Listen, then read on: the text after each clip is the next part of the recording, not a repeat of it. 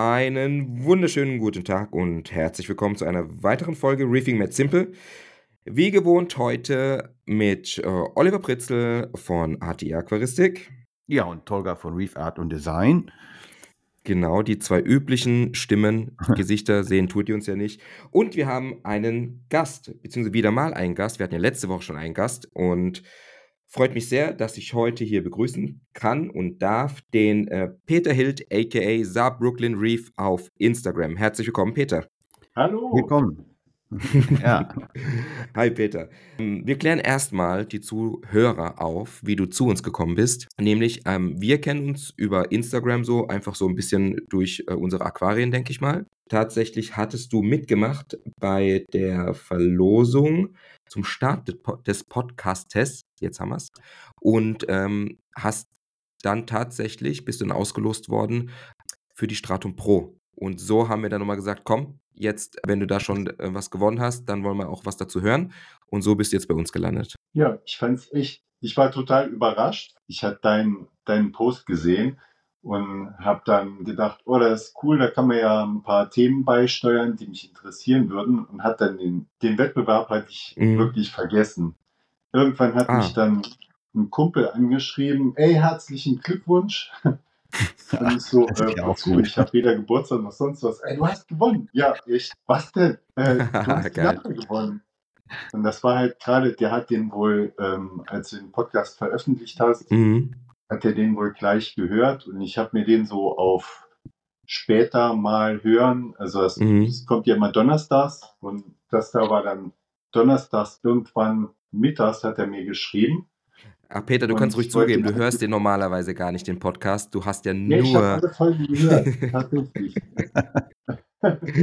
ich würde es zugeben, wenn es so wäre, aber ich habe wirklich, ähm, ich wollte den dann am Wochenende so am Samstagmorgen hören, ja, ja. der dann, ey, hörst dir mal an, so in den letzten fünf Minuten, kannst vorspulen.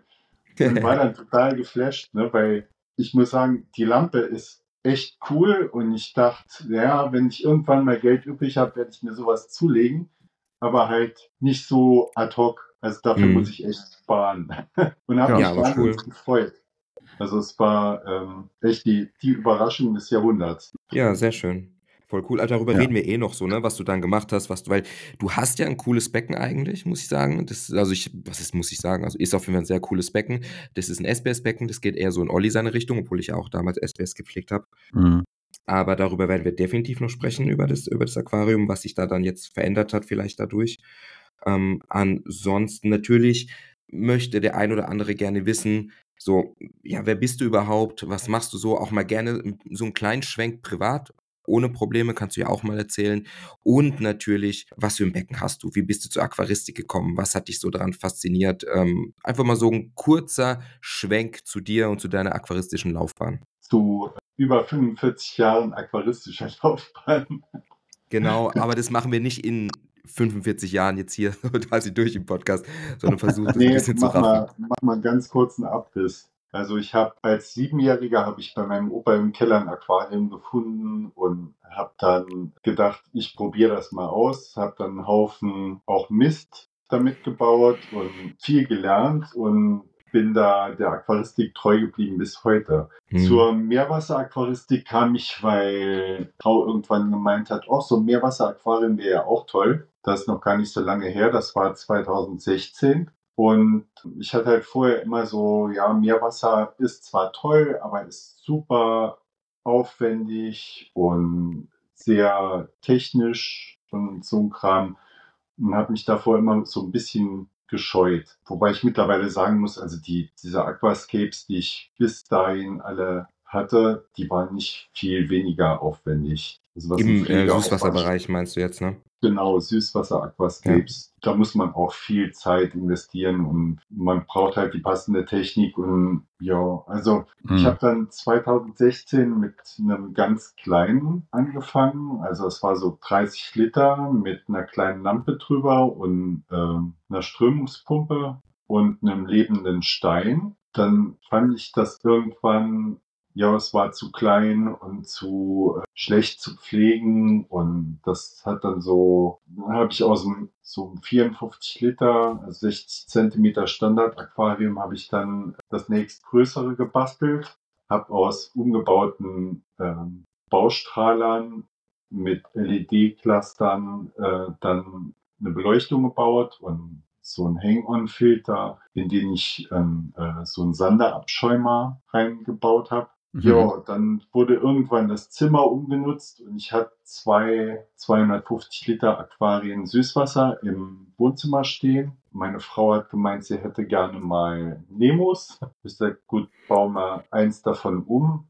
Hab dann Löcher reingebohrt und Filterschacht reingeklebt und also ein Kram, was man machen muss, um damit es halt funktioniert. Das war Anfang 2020. Das lief auch ganz gut, wurde aber dann auch wieder zu klein. Also mhm. ich habe dann zum ersten Mal halt Steinkorallen reingesetzt und die wuchsen richtig gut und schnell. Ich hatte da so eine Ensmann drin, die hat in einem Jahr fast 18 Zentimeter zugelegt. Das war schon in heftig. einem Jahr. In einem Jahr, ja. Die, mhm. die längsten Stangen, die sind 18 Zentimeter gewachsen. Das erste halbe Jahr ging es nur so zentimeterweise und ich habe dann gelesen, ja, die wächst schnell, die wächst langsam, aber ich hatte gar keine Relation dazu. Ich wusste nicht, okay. was das bedeutet, wenn die wirklich schnell wachsen. Und als die Ensmann halt dann richtig losgelegt hat, hat die innerhalb eines Jahres wirklich, ich habe es gemessen, 18 Zentimeter hm, zugelegt. Krass. Und das ist halt dann, fängt man mal ein bisschen an zu sammeln. Hier hat ein Kumpel, also ich habe dann auch Leute kennengelernt, die selber Meerwasseraquarien hatten. Dann hat der eine mir mal einen Ableger mitgegeben, mal bei einem anderen eine schöne Koralle und das wurde dann alles viel zu klein. Und der Riffaufbau hat mir auch nicht mehr gefallen. Dann hatte ich zuerst das Riff umgebaut und dann äh, habe ich mir überlegt, komm, ich stelle mir mal so ein bisschen größeres hin. Ich lasse mir dann das Aquarium bauen, also nur den, den Glaskasten, den Rest mhm. habe ich wieder selber gemacht. So kam halt, kam ich zu dem jetzigen. Das hat. Was für Abmessungen hat das jetzige? Das hat die Außenmaße sind 1,20 Meter mal 70 von der Grundfläche und mhm. ist 50 hoch. Okay, und äh, dann nur für die Zuhörer, das ist ein Raumteiler. Der steht als, ähm, genau, als Raumteiler bei dir in der, im Zimmer quasi. Genau, also der teilt praktisch den Essbereich vom Wohnbereich und ist von drei Seiten einsehbar. Mhm. Hat hinten so einen Rucksacküberlauf. Also ich habe mir überlegt, was ich gerne hätte. Ich wollte halt keinen keinen Ablaufschacht mehr im Aquarium selber, weil ich fand, das war, hatte ich halt vorher und das war schlecht zu beströmen und nimmt so viel Raum in diesem Aquarium und ich will eigentlich so weitestgehend die Technik unsichtbar machen im Aquarium selber, mhm. weil ich das ästhetischer finde und äh, da hat mich so ein, so ein Filterschacht immer schon gestört und jetzt steht's da. Kommen wir mal gleich vielleicht, oder Olli, wolltest du was fragen? Du hast gerade so angesetzt.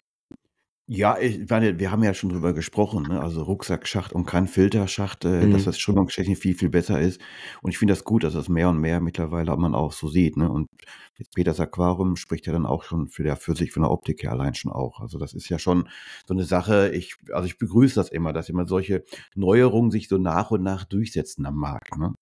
Sinnvolle vor allen Dingen. Ich hatte jetzt gerade ähm, auch auf YouTube auch was gesehen gehabt. Da ging es auch wieder darum, dass äh, ähm, ich weiß nicht, welche Aquarium Aquarienbauer das war, dass er auch gesagt hat, er baut gar nicht so gerne ähm, Rucksackschächte, sondern äh, mag vielmehr lieber die innenliegenden Schächte. Ich weiß jetzt echt nicht mehr, wo ich das gehört habe, aber gerade vor ein paar Tagen, was ich auch gar nicht verstanden habe. Ja, ja, da, da, da ging es dann auch da, darum, Schächte innenliegend, außenliegend. Und habe ich, also für mich wäre das allein aus der Optik, Strömungsaufbau, Riffaufbau, ähm, allemal, jedes Mal wieder so ein äh, Rucksackschacht, definitiv. Ich würde nie wieder einen innenliegenden Schacht bauen, außer in vielleicht wirklichen Spezialfällen. Ja, vielleicht, ja. wenn man es von vier Seiten sehen kann, dass man genau in der Mitte, sagen wir, wenn wir jetzt so ein ja. Meter 50 ja. mal Meter 50 mhm. Grundfläche hat mhm. und dann in der Mitte so einen Schacht reinbaut. Ja, das ist ja auch ein bisschen was anderes. Ich habe einen Kollegen, der hat so ein Beck, der ist, äh, Becken, der ist hier bei uns um die Ecke in, äh, ich weiß gar nicht mehr, Wiesloch oder so. Und dort, ähm, der hat so einen, einen Kubus und ähm, der ist drumherum ist das Riff gebaut und in der Mitte ist der Ablaufschacht. Also du hast alle vier Seiten einsichtig. Mhm. Und das ist auch ziemlich cool. Vor allem, wenn du halt eine riesige Grundfläche hast, ist sowas natürlich ganz geil. Aber da musst du ja so einen Schacht natürlich machen, weil es ja dann andersrum noch blöder aussieht, wenn du dann, dann an sowas, was du vierseitig, vierseitig einsichtig haben willst, einen Rucksackschacht dran hast. Ich habe auch noch keinen äh, vernünftigen Grund gehört. Also ich habe von mehreren äh, Aquarienbauern gehört, ja, Rucksackschacht machen wir nicht so gerne. Ich kann mir keinen guten Grund vorstellen, warum.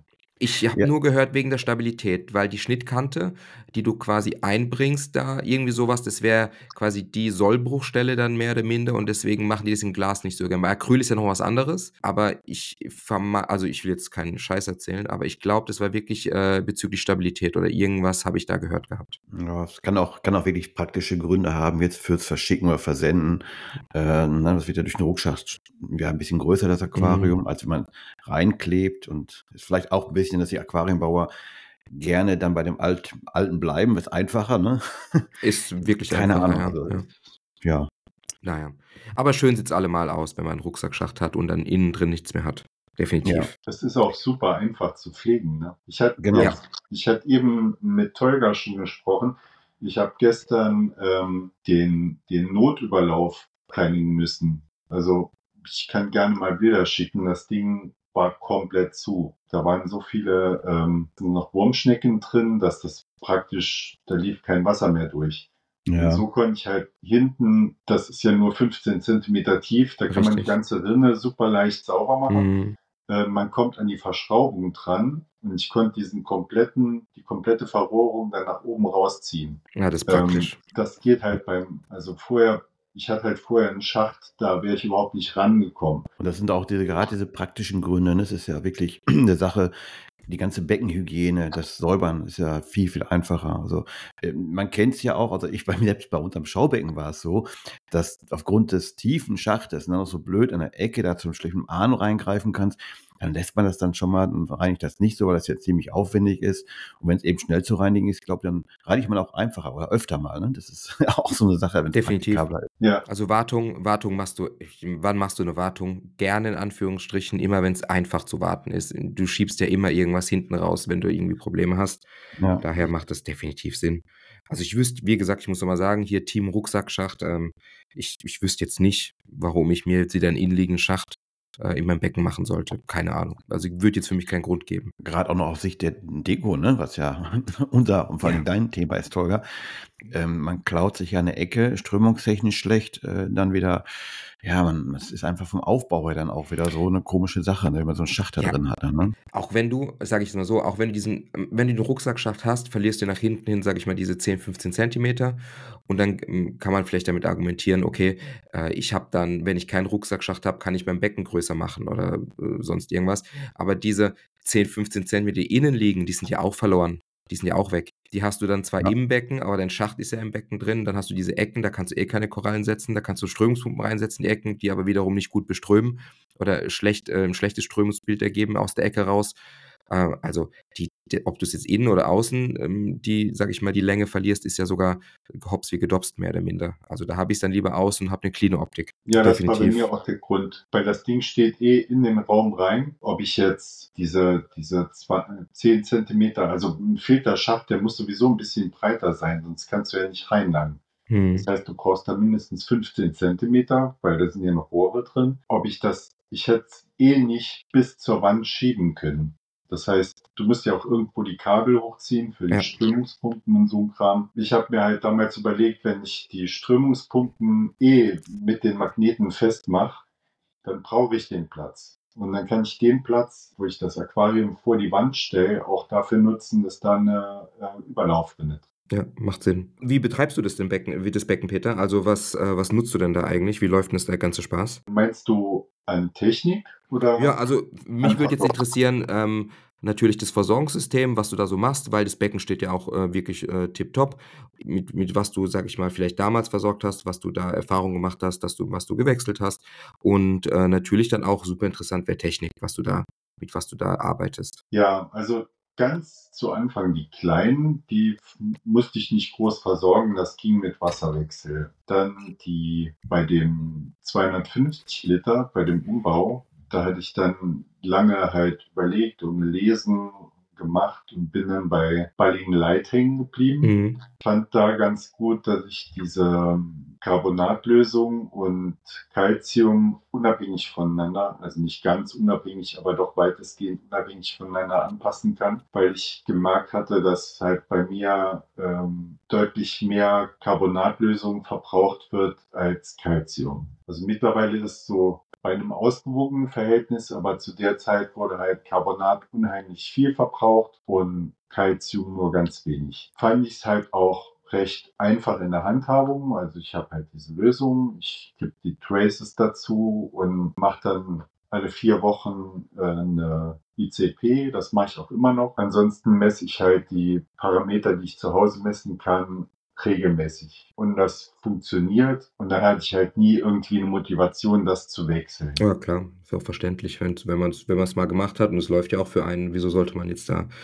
ähm, unbedingt dann auf den Trichter kommen, zu sagen, ich mache jetzt was anderes? Also die Technik vom Aquarium, die funktioniert halt, wie gesagt, über den Rucksack Ablauf fällt das Wasser erstmal im Technikbecken in so eine Prallkammer. Ähm, dahinter habe ich so ein Stückchen Vlies, also so ein Stück Lichtrasterplatte. Da drauf liegt Vlies, das liegt ein bisschen schräg. Darüber läuft das Wasser ins eigentliche Technikaquarium. Da wird halt in dem Vlies, äh, fängt sich halt alles, was von oben so runtersegelt. Dann habe ich ähm, Bubble Magus Abschäumer. Da ist irgendwann die Pumpe kaputt gegangen und ich hatte noch einen alten Aquamedic-Abschäumer mit einer so einer regelbaren, wie heißt die noch? Da war halt so eine regelbare Ja, Pumpe kenn drin.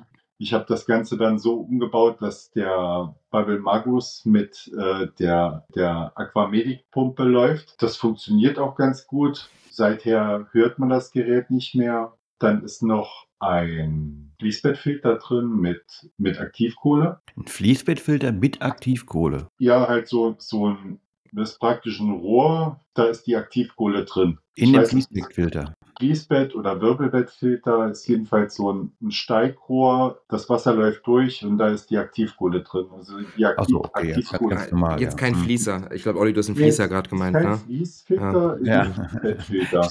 Ja. Stimmt. Ja, ich habe deswegen nachgefragt, weil wir wollten mal einen Fließer rausbringen, wo das Fließ auch gleichzeitig ein bisschen Aktivkohle ist. Ah, okay. Hätte mich jetzt gewundert. Deswegen habe ich diese Gedankenbrücke gehabt. Fließer mit Aktivkohle. Ja, und das war eigentlich schon. Danach kommt nur noch so ein Abteil, da, da stehen meine Ableger drin und dann kommt die Rückförderpumpe und die ganze Dosier, also die Dosierpumpen fördern halt in den das letzte Mhm. Abteil vom Technikbecken. Du hast aber auch ein Ablegerbecken und, unten drin mit dann, ne? Also praktisch äh, Genau. so einen kleinen Abteiler, ne? Ja, das ist so ungefähr 50 mal 50 Zentimeter. Nee, Oh, das 40 ist mal ja schon 40. einiges. Platz. 40 mal 40 ist Platz genug, auch wenn ich jetzt mal oben eine Koralle habe, die nicht so ganz äh, gut steht. Hm. Dann kann ich ihn unten ein bisschen genauer beobachten, dann kann ich hier reinstellen. Dafür ist das echt ganz, ganz toll. Mhm. Beleuchtest du das versetzt, also äh, gegenzyklisch quasi? Äh, das hatte ich anfangs mal gemacht, dass ich die, die Ableger nachts beleuchtet habe und tagsüber oben. Aber da gab es keinen Vorteil. Also ich habe keine, keine Veränderung beim pH-Wert oder so gemacht. Ach so, Okay. pH-Wert, ja. Ich habe noch einen selbstgebauten Atemkalkfilter dran, weil ich im Wohnzimmer oft das Problem hatte, dass halt, wenn jetzt vier, fünf Leute drin waren, das ist zwar recht groß, aber dann steigt halt der CO2-Gehalt in der Luft recht schnell hoch. Hast du das Mhm. mal selber auch gemessen, die CO2-Konzentration im Wohnzimmer? Genau, ja. Ich habe Ja. so ein, so ein Gerät, das die äh, Konzentration misst Genau, die, von die, Feinstaub und CO2 und das stieg recht schnell an. Da war ich echt verwundert. Verrückt. ja. Viele glauben das ja nicht, wo wir damals den Atemkalk auch rausgebracht haben, dass das so ein bisschen belächelt worden ist. Aber wer wirklich mal nachmisst in der Wohnung, wie die CO2-Konzentration, wie schnell die steigt, wenn so zwei, drei Leute schon in so einem Raum sind, das ist enorm. Ne? Also das Ruckzuck ist ja mal verdoppelt und wenn man da nicht lüftet, ist ja noch stärker, äh, geht ja sogar Mhm. noch höher dann. Ne? Das so bis auf, Ja. ja. Und das hatte wirklich unmittelbar wirklich Einflüsse auf den pH-Wert. Also es ist wirklich so. Hast du da Ja. Erfahrungswerte, Olli, um wie viel der dann ähm, absacken kann? Ähm, ja, so 0,1, 0,2 schon, ne? also vom Mhm. pH-Wert dann. Ne? Ich habe also mal Messungen gemacht damals, einfach ähm, belüftete Wohnung äh, ohne jemand drin, dann mit, mit, äh, dann Fenster zu und ein, zwei Leute drin und dann mal auch im Schlafzimmer, wenn man dann wirklich, also manche haben ja auch ein Becken im Schlafzimmer stehen oder Mhm. halt mehrere Leute äh, mit dem Hund und so weiter auch noch dabei, äh, drei, vier, dann ist das der Wert von 400 bis auf über 1000 gestiegen. Ach Das ist krass. schon eigentlich so ein Bereich, wo man sagt, okay, äh, das ist auch schon, ja, sogar für den Menschen schon so, dass dann Kopfschmerzen und andere Symptome Mhm, entstehen können. mhm. Deswegen achtet man ja auch auf Arbeitsplätzen, auf gut belüftete m, ja, Bedingungen, ne? also Ja. Ar- Arbeitsplätze. Also, und das ist schon ein rele relevantes Thema. Das ist jetzt nicht so, ähm, ähm, dass das so ähm, ja, nur minimal ist, sondern es ist deutlich ein, ein spürbarer Unterschied, ob man belüftet oder ob man für ein Aquarium auch Atemkalk davor schaltet oder nicht. Das sieht man, das kann man messen. Das ist also 0,1, 0,2, würde ich sagen, im Schnitt. Man merkt es vor allen Dingen, äh, glaube ich, in den Morgenstunden. Aber hä, äh, also interessant auf jeden Fall, weil vor allem da habe ich nie dran gedacht, auch wenn ich jetzt also an meinen Schul Schulalltag denke, also als, als Lehrer, die Klassen mit 30 Schülern, geschlossene Klassenzimmer, Ja, ähm, das ist ja extrem dann, also, ja. ne? Also wenn du da mal so ein Gerät mitnimmst und aufnimmst, Mhm. äh, ist das ein Riesenunterschied. Zum Ende der Stunde, Mhm. das soll man gar nicht glauben. Das ist also eine Mhm. Katastrophe. Also die Konzentrationsfähigkeit geht ja dann rapide runter auch, ne, mit zunehmender Genau. Das, CO2-Konzentration. das muss ich mal einbringen. Das wäre mal interessant, wenn wir sowas ausmessen würden mit der Physikabteilung. Ja. Das Ja. mache ich mal.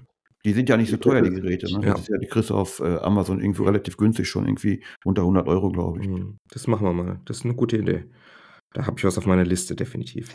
ja, cool. Interessant. Peter, Beleuchtung. Ich habe ja deine Beleuchtung schon davor gekannt. Dazu muss man sagen, die ist so in einem Kasten eingebaut. Du hast quasi dir so ein, wie so ein Rahmen, so ein Modul gebaut. Da hast du deine Beleuchtung innenseitig quasi versteckt oder verkleidet, sodass das ähm, sehr schick zu deinem äh, Weiß-Hochglanzbecken gepasst hat.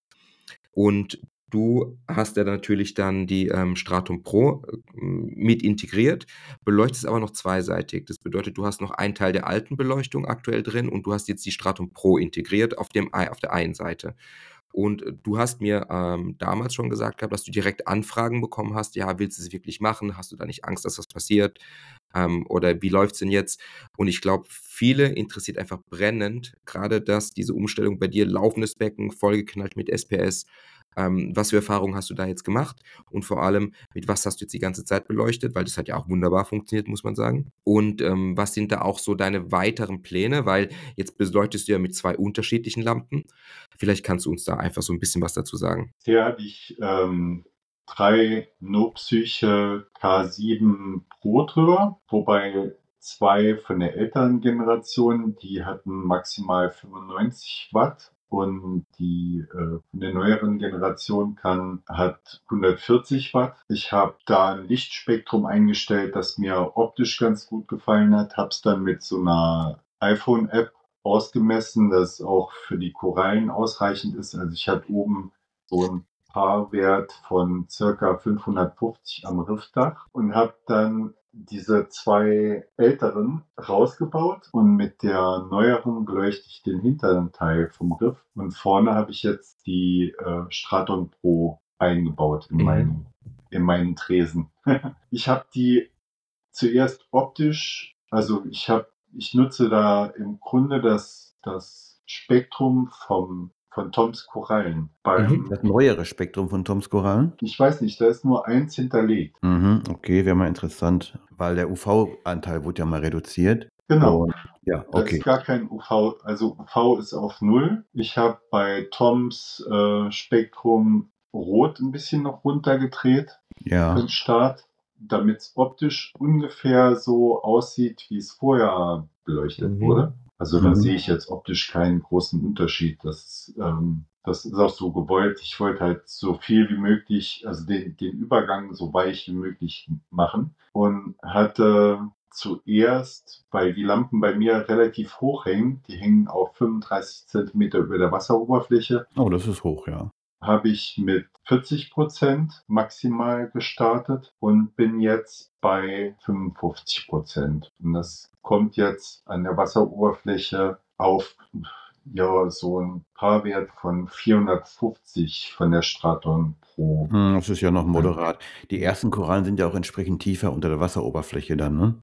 Genau. Ja, da, da werde ich jetzt erstmal gucken, wie die sich, das mache ich so einmal pro Woche, äh, überlege ich dann, ändere ich was oder, also bisher kommen die Korallen prima damit klar. Mhm. Das Mhm. ist so Wie bist du auf diesen Ansatz gekommen, doch, sag ich mal, eher moderat zu starten? Ist es schon deine Erfahrung gewesen oder ähm, ja, gut, du machst das ja lang genug, ne? Mich interessiert das immer, weil ich habe ja oft in der Praxis das genau das Gegenteil, dass die Leute einfach mit 60, 70 Prozent, dann machen die Leuchte auch nur relativ dicht über der Wasseroberfläche, ich sag mal so 15, 20 Zentimeter. Und da hat man natürlich dann schnell diese Blinching-Effekte, gerade wenn die vorherige Beleuchtung nicht so intensiv war. Also ist das bei dir so gewesen, dass du wirklich bewusst überlegt hast und wirklich äh, ne, gehst, gehst du jetzt moderat dran oder hast du mit Paarmessung sogar gestartet? Ich habe halt mit dieser Paarmessung gestartet und wollte halt ein bisschen vorsichtig machen. Ich habe halt den, die Erfahrung gemacht, wenn ich jetzt eine neue Lampe drüber äh, hänge, das war halt bei den, bei den No-Psyche so, die haben halt wirklich Power. Also die, die haben zwei Linsen drin und bündeln das Licht und ballern das volle Rotze runter. Mhm. Äh, wenn, wenn ich da jetzt eine Koralle drunter stehen habe, die das nicht gewöhnt ist, ähm, macht die die Grätsche. Also die mhm. grillt man im Grunde genommen. das ja, ja, ich halt auf gar keinen Fall. Das Thema Lichtbündelung ist ein ganz, ganz wichtiger Faktor, also wie die Art der Darreichung des, der Lichtenergie ist. Und je gebündelter ist, desto gefährlicher ist das. Also warst du da praktisch schon ein bisschen so vorgewarnt, vorgeprägt von den Erfahrungen, die du gemacht hattest? Ja, ich habe halt hier so auch so ein paar Kumpels, die hängen dann so, hatten halt so ihre Lampen drüber gehängt und dann zuerst mal schön blau, damit die Farben knallig rauskommen.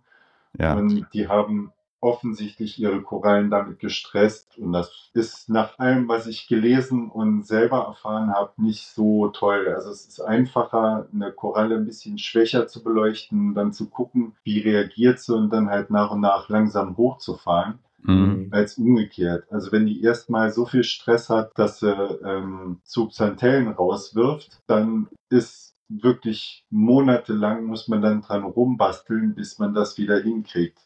Aber es ist ein ganz wichtiger äh, praktischer Hinweis. Jetzt, du hast ja dein, dein Erfolg im Becken spricht ja auch für sich. Ähm, ich glaube, es ist für die Zuschauer auch mal wirklich interessant äh, zu hören, dass wirklich es in der Praxis sich bewährt hat, vorsichtiger anzufangen und dann sich nach oben zu tasten. Ähm, ich glaube, es sind viele doch ähm, relativ mutig oder machen sich halt dann mhm. nicht so viel Gedanken.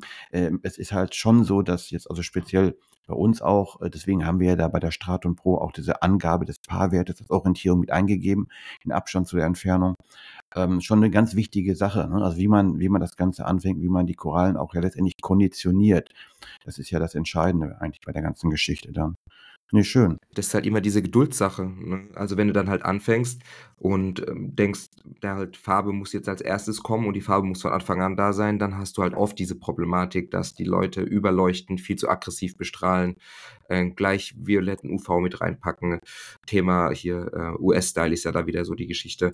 Und ich ja. glaube auch einfach, dass dann viele Anfänger aus der Intention hin, dass Farbe das A und O ist, was ja auch klar, ich in den Online-Shops dieses Jahr immer knallbunte Korallen, dass da einfach viel, viel, viel zu schnell drangegangen wird und nicht Farbe als, sage ich mal, dritte oder vierte Instanz gesehen wird, äh, sondern sofort als erste. Also ich, ich sehe halt auch so, ähm, bei mir ist der Fokus zuerst mal auf dem Wachs Wachstum. Also die, die Koralle muss wachsen und wenn sie wächst und gesund aussieht, dann kann man mit Licht rumspielen und kann mhm. vielleicht versuchen, ein bisschen Farbe rauszukitzeln. Aber die Erfahrung hatte ich ja auch vorher schon bei den Süßwasser-Aquascapes gemacht. Da gibt es ja auch Pflanzen, die rote, so richtig knallig rot werden. Du musst halt erstmal gucken, dass du die ans Wachsen kriegst. Das heißt, mhm. Nährstoffe müssen passen, äh, das Licht muss fürs Wachstum okay sein. Da muss, die muss halt auch äh, entsprechend versorgt sein. Und wenn die dann gesund wächst, dann kann man halt mehr Licht draufballern, dann, dann verändert sich die Farbe auch. Dann wird die mhm. auch rot oder orange oder was man da mal rauskitzeln will. Und das, das funktioniert halt wirklich bei Korallen ähnlich. Du hattest, du, hattest du schon immer diese Geduld? Weil es ist ja das, was man dafür braucht, ne? dass man so behutsam vorgeht. nee, ich bin eigentlich ein äh, eher ungeduldiger Mensch, aber beim Aquarium, da lernt man das. Entweder man lernt es oder es crasht. das ist ja. schön gesagt, ja. Okay. Das ist wirklich. Habe ich jetzt gerade mitgehört. Kann ich bezeugen. Das war meine Frau. Ja, li liebe Grüße. Genau. Gruß, Schatz. Liebe Grüße zurück. Geil. Entschuldigung, so Rückschritte, die sind ja in jeder Karriere oder in Laufbahn so dabei. Ne? Das, ist, das gehört ja zum Lernprozess, glaube ich, dazu einfach. Ne? Aber entscheidend ist, dass man auch dann wirklich klein lernt, ne? dass man das auch wirklich sagt, okay, dann, dann muss ich das doch mal selbstkritisch betrachten und dann mal ändern mit, dem, meiner, mit meinen Dingen, die ich da so mache. Ne? Das, das mit der, mit der Geduld ist halt einfach so ein Ding. Entweder man lernt oder man hört auf damit. Das ist, glaube ich, so ein Hauptgrund, weshalb äh, Leute sich Aquarien kaufen und dann irgendwann entnervt einfach verkaufen wieder. Ich glaube, das liegt gar nicht mal daran, dass, dass irgendwie der Strom zu teuer wird irgend sowas, sondern das liegt wirklich daran, dass, dass er da zu schnell zum Erfolg kommen wollen, zu schnell zu einem äh, super schönen Aquarium. Ich glaube, da für, für so einen Herzblut-Aquarianer ist äh, dieser Weg viel wichtiger als äh, das Ergebnis, das nachher da steht. Ja, definitiv. Also deswegen ist man ja auch nie fertig. Ich sage ja auch, auch meine Becken, die ich bis jetzt hatte, immer wenn dieser kurze Moment da war, wo ich sage, boah, es steht alles super perfekt, ich habe eigentlich keine Ecke mehr, wo ich was hinsetzen sollte. Und trotzdem ist es ja so, du machst ja nicht nur irgendwas am Becken, weil du sagst, ich möchte jetzt was machen, sondern oh. weil du auch diesen Prozess weiterleben willst immer, wenn ich das Gefühl hatte, ich war jetzt mal ganz kurz fertig mit dem Becken oder das Becken steht jetzt super, ich kann jetzt eigentlich gar nichts mehr verändern oder ich sollte nichts mehr verändern, dass ich trotzdem auch immer wieder ähm, diesen, sage ich mal, dieses Bedürfnis hatte, ich will ja weitermachen. Ich will ja nicht fertig sein, weil ich diesen Prozess immer so äh, immer so genossen habe, am ja. Becken zu arbeiten, was zu verändern, also die Aquaristik an sich zu betreiben und nicht das fertige Produkt oder Projekt stehen zu haben, zu sagen, okay, jetzt das war's. Klar, man braucht ja eh die Standardpflege, muss man ins Becken reinstecken, die zähle ich jetzt mal nicht dazu. Aber auch dieser, das alles, was halt währenddessen passiert. Mal ein neues Tier, mal was umstellen, mal hier was wieder was machen, mal eine Koralle fracken. Das sind alles so Sachen, die machst du ja gerne und die möchtest du ja auch dauerhaft eigentlich betreiben. Ja, ich das genauso. Aber man muss dann, glaube ich, unterscheiden ne? oder sich bewusst werden, was sind systemverändernde Maßnahmen, was sind mhm. Eingriffe ins Aquarium und was sind einfach nur Pflegemaßnahmen oder gute Dinge. Ne? Und wenn man mhm. das schon mal separiert, dass man sagt, okay, äh, ist ja klar, das Hobby macht ja Spaß, weil man was machen will. Das ist ja auch, das ist ja gerade die Herausforderung, der Kitzel, ne? dass man also mhm. ständig irgendwie da ein bisschen was macht. Aber ähm, ich glaube, das ist, glaube ich, ganz wichtig, dass man da sagt, okay, die, man muss die wichtigen Dinge und Licht, Licht gehört ja nun mal dazu. Das ist der Motor vom Aquarium. Ne? Also wie Peter das gemacht hat, also moderat anfangen, sich langsam nach oben tasten, die Korallen beobachten, erstmal zum Wachstum bringen und dann erst die Farben rauskitzeln. So machen es ja Züchter genauso. Also wenn ich so einen Tom höre, ähm, der macht es auch so, wenn er einen Wildimport geht, das dauert ein halbes Jahr, bis die Koralle das volle Potenzial entfaltet. Ne? Mhm. Und das muss man einfach, glaube ich, nur wissen und beherzigen. Ne? Ja, das war, war auch so ein Ding. Äh, ich habe Tom zweimal besucht in Berlin und Ach, äh, das, das, war auch so zu merken. Ne? Gut, der hat das erste Mal war noch in seinem Wohnhaus unten im Keller, das große Ding, standen ja dann schon echt viele schöne Korallen. Die sind ja schon ja.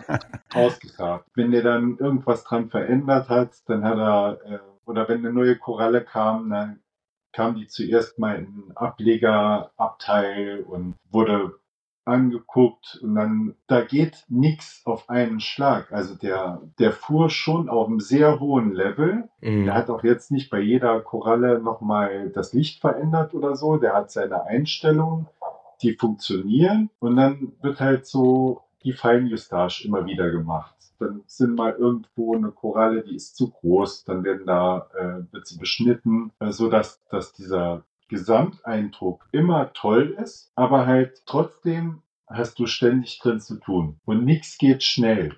Also du mhm. kannst nicht eine Koralle reinsetzen und erwarten, dass sie übermorgen dann die tolle Farbe hat. Ja, definitiv. Vor allen Dingen kommen noch andere Faktoren auch hinzu, ne? Also Nährstoffanpassung, Elementhaushalt, äh, Lichtströmung, sind ja so viele Faktoren, die da reingreifen. Und das ist ja das, was wir auch immer sagen. Ne? Also die Prozesse brauchen Zeit. Das, das muss sich alles einspielen. Und eine Koralle ist nur dann wirklich top vital, wenn sie komplett konditioniert ist. Und das braucht eben leider die Zeit. Ne? Das ist, wenn man sich neue Korallen kauft, setzt die um. Äh, das wirst du wahrscheinlich bestätigen können, Peter. Das dauert immer dann, bis sie sich äh, wirklich voll ähm, ja, neu angepasst hat. Ne? Eine Ewigkeit. Man guckt ja zuerst rein, man will die ja groß gucken. Ne? Dann guckt man jeden Tag dreimal auf diesen Korallenschnippel und sieht dann jeden Millimeter von der Basalscheibe, die größer geworden ist, man sieht seitlich kommt eine neue Knospe und so und denkt, Mensch, wachs doch, wachs doch, wachs doch. Und irgendwann ist er halt so groß, dann mag man es nicht mehr. Dann sieht man, boah, im letzten Monat ist die zwei Zentimeter gewachsen. Ne? Das fällt einem dann nachher gar nicht mehr auf. Was mich immer wieder fasziniert bei der Meerwasseraquaristik, so anfangs denkst du, ja, das Licht ist Ausschlag. Oder die Elementversorgung ist ausschlaggebend. Dann fragst du auch die Leute, ja, was, wie hast du denn dein Licht eingestellt? Wie hast du, wie hoch ist dein, was weiß ich, Vanadium oder so? Immer so den Fokus auf einem Schnippel. Letztlich ist so dieses Gesamtpaket und die Stabilität viel wichtiger. Also die Koralle braucht ja nicht nur Licht oder nur Elementversorgung oder nur Strömung, sondern das ist halt, das Licht ist das Gaspedal. Wenn viel Licht oben reinballert, dann musst du die Strömung erhöhen gleichzeitig. Die braucht dann auch viel mehr Abtransport und Antransport. Dann äh, musst du unter Umständen gucken, welche Elemente werden denn plötzlich schneller verbraucht. Also ein Kram. Also es ist so immer so ein ganzer Tannenbaum voll Kram, veränderst nur einen Faktor und das zieht so einen ganzen Rattenschwanz hinter sich her. Ja, das versuchen wir auch immer zu vermitteln, dass also die Erfolgsfaktoren für die also Korallenhaltung oder die Optimierung der Korallenhaltung, dass es immer eben dann äh, viele Dinge sind, die da zu berücksichtigen sind. Das haben wir ja in diesem ENAP-Prinzip, ne, Elementversorgung, Nährstoffversorgung, abiotische und biotische Faktoren zusammengefasst. Ähm, aber es ist schön, dass du das aus der Praxis jetzt auch mal so bestätigen kannst, weil das ist ja wirklich so, ähm, wenn man eine Stellschraube verstellt, nehmen wir mal als Beispiel Licht, habe ich ja automatisch eine höhere Kalzifizierungsrate, anderen Nährstoffverbrauch. Der Stoffumsatz im Aquarium ist ganz anders. Das heißt, wenn man mal so eben ein bisschen nur mit einem Licht spielt, das ist eben dann schon, man, wie du schon sagst, das Gaspedal vom Aquarium, verändern sich viele Prozesse und da muss man gleich sofort wieder auf fünf, sechs andere Dinge achten, ne? Strömung erhöhen und so weiter. Ja, Von daher genau. Ja, von daher sage ich auch mal als Hersteller, Licht äh, bitte moderat anfangen und dann langsam nach oben tasten. Das ist eigentlich die, die goldene Regel, wenn man so heute will. Ne?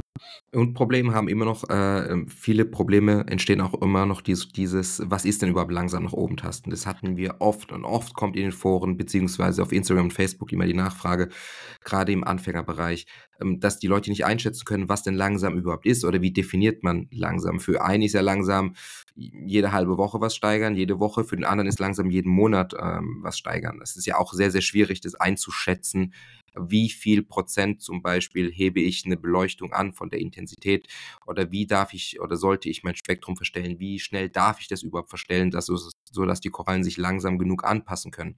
Das ist auch, ich glaube, das ist wirklich ein Problem, das, womit, womit man auch zu kämpfen hat einfach. Das kann ich bestätigen. Ich habe hier einen äh, Kumpel, der hat seine Korallen bei mir zwischengeparkt gehabt die standen, glaube ich, drei Monate bei mir, bis er da fertig war. Die waren dann mein Licht gewöhnt. Also sie standen ganz unten am Boden und ich habe relativ Tageslicht ähnliches Spektrum. Zwar schon ordentlich blau drin, aber der, der Farbeindruck ist halt, wenn, wenn man hier ins Wohnzimmer reinkommt, eher Weißlicht. Jetzt hat er halt, habe ich ihm gesagt, wenn du jetzt deine Korallen wieder zurücksetzt, fahr langsam, also er, er mag halt dieses Blaulicht, fahr langsam auf Blau, guck mal zuerst, ich stell dir deine Lampe so ein, dass es ungefähr passt mit dem Spektrum, das ich hier fahre und dann veränderst du es halt langsam.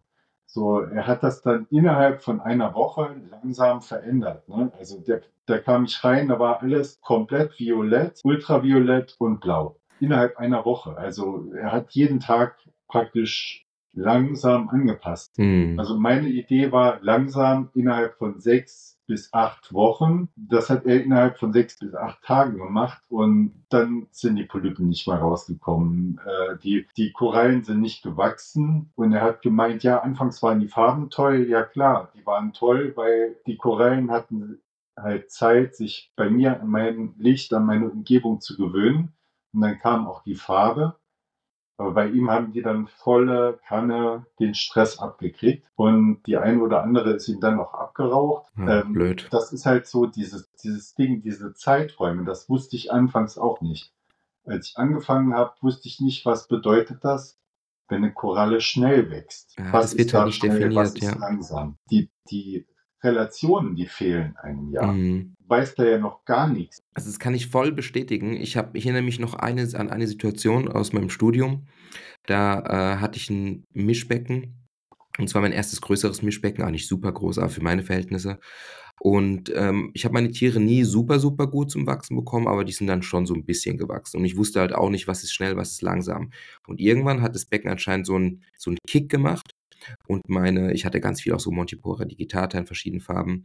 Und plötzlich konnte ich tatsächlich einfach jeden Tag Wachstum sehen, also täglich. Ich habe täglich eine Veränderung gesehen, dass das Tier immer weiter schiebt, schiebt, schiebt und du hast täglich Wachstumsveränderungen gesehen. Und ab dem Moment wusste ich, okay, so schnell kann wirklich ein Tier wachsen und andere hast du ein halbes Jahr da drin stehen gehabt, da ist nichts dazugekommen. Mag natürlich auch der Situation im Becken geschuldet sein oder anderen Parametern, aber da wurde mir erstmal bewusst, was wirklich schnell sein kann. Schnell kann unter anderem auch wirklich eine tägliche Veränderung sein in sowas, aber auch eben eine, die sich über Monate hinwegzieht und einfach gefühlt sich eigentlich gar nichts tut äh, ja. im, im Becken. Ja, genau. Und ich meine, Olli hat es ja gesagt, im Zweifelsfalle lieber viel zu lange warten mit dem Licht, weil was soll denn passieren? Ich meine, klar, wenn jetzt, wenn du jetzt eine Acropora hast, die eigentlich äh, zu, zu, zur Pflege 400 Paar braucht und du hältst auf 50 Paar, wird die verkümmern. Da, davon, von den Extremen sprechen wir jetzt auch nicht. Aber irgendwie, wenn ich jetzt sage, ich beleuchte halt mit 250 bis 300 Paar mal eine Zeit lang, davon wird die ja nicht eingehen. Und die Farbe wird ja dann im Nachhinein, wenn die sich angepasst hat, wird die auch dann wieder zurückkommen. Also lieber tiefer anfangen, bisschen vielleicht mit Farbeinbußen rechnen, was man eh machen muss am Anfang, wenn das Tier frisch kommt. Und dann mit Geduld lieber zu lange wie zu schnell, dann langsam die Lichtintensität oder eben das Spektrum anpassen, je nachdem, welche Situation man sich gerade befindet. Ähm, Peter, mal eine andere Frage. Ähm, hast du strömungstechnisch ähm, auch jetzt da reagiert, äh, wo du jetzt oder fährst du das Licht gerade hoch oder wie machst du das in der Praxis jetzt? Eine Woche unangetastet. Also ich hatte es zuerst anfangs ein bisschen langsam hochgefahren. Das Licht jetzt von der Intensität. Genau, die Strömung hm. habe ich jetzt schon verändert, weil ähm, damit war ich eh nicht so ganz zufrieden mit meiner Strömungseinstellung. Ich habe hinten drei Strömungspumpen, die halt so im Wechsel, also die, die obere pumpt halt mal mehr, mal weniger, die ist in so einem, so einem Sinuswellenmodus. Ja. Mhm. Also die schwankt so zwischen 50 und 100 Prozent. Die unteren beiden Pumpen, die laufen im Wechsel. Du hast aber alle Pumpen auf der Wand auch, wo dein Rucksackschacht ist, ne? Nicht an den genau, anderen. Ja. Das ist ein bisschen schwierig, aber im Moment geht's. Also ich hatte halt vor, auch den ganzen Riffaufbau so zu gestalten, dass es funktioniert. Die beiden unteren Pumpen, also sie sind alle an der Rückwand, an der ja. Wandseite. Die beiden unteren Pumpen, die sind im Wechsel geschaltet. Da dreht sich dann immer unten mal in die eine, mal in die andere Richtung, aber die pusten im Grunde über den Boden nach oben und dann die Oberfläche zum Rucksacküberlauf hin. Mhm. Ja. Die obere arbeitet da praktisch dagegen. Das heißt, ich habe immer Verwirbelungen an der Oberfläche eben vom, das schwankt vom ersten bis zum letzten Drittel. Ah, super. Super. Weil du hast ja einen ziemlich zentralen Riffaufbau. Genau. Und das heißt praktisch, du hast eine Wasserwalze mit den beiden unteren Pumpen, erzeugst du die. Und mit der oberen, wie ich es verstanden habe, steuerst du dann gegen diese Wasserwalze und erzeugst dann so in dem mittleren Bereich dann eine Verwirbelung, ne? Genau, das funktioniert theoretisch, funktioniert in der Praxis auch so lange, bis äh, manche Korallen zu groß werden und dann wird es schwieriger und dann muss ich wieder in der Strömung nachjustieren. Mhm. mhm. Ja. Also es gibt immer im mittleren Riffaufbau Verwirbelungen, weshalb sich da auch nicht viel ablagert. Aber unten im Riff bei den tiefer sitzenden Korallen muss ich halt auch regelmäßig mit einer Pipette rauspusten. Du hast ja auch gesagt, du gehst ja täglich durch dein Becken durch und guckst, ob alles passt und du pustest ja auch wirklich mit der Pipette händisch alles durch, richtig? Genau, ja. Vor allem bei den Acropora-Stücken, ähm, da sammelt sich immer ganz viel in der Mitte drin. Also die sind halt schon recht groß, manche, und fein verästelt. Da komme ich mit einer Strömungspumpe, da müsste ich die Strömungspumpe praktisch abmachen und jeden Tag über die Korallen drüber mhm. pusten. Und so mache ich das halt mit einer großen Pipette mit so einer Futterpipette. Ja, das ist schon krass, dass ein Aufwand auch dran hängt, wenn man dann wirklich schaut, was man da investieren muss, dass alles ähm, auch weiter, immer weiter gut läuft und nicht nur einfach für einen Moment ähm, okay ist. Ja, ich glaube, die, die dauerhafte Pflege von so einem Ding, da muss man halt auch kontinuierlich dranbleiben. Ich messe auch so Carbonatharte und Calcium messe ich zwei bis dreimal die Woche. Ich habe da so große dynamische Schwankungen manchmal drin. Also dann geht's wochenlang, dass der Verbrauch gleich bleibt und dann siehst du schon, die irgendeine Acropora kriegt neue Wachstumsspitzen und gibt Gas. Und dann kannst du davon ausgehen, dass du dann wieder jeden Tag die, die Dosierung anpassen musst. Es gibt ja Systeme, die das automatisiert machen, aber dann hast du noch ein Gerät, das du pflegen musst. Hm.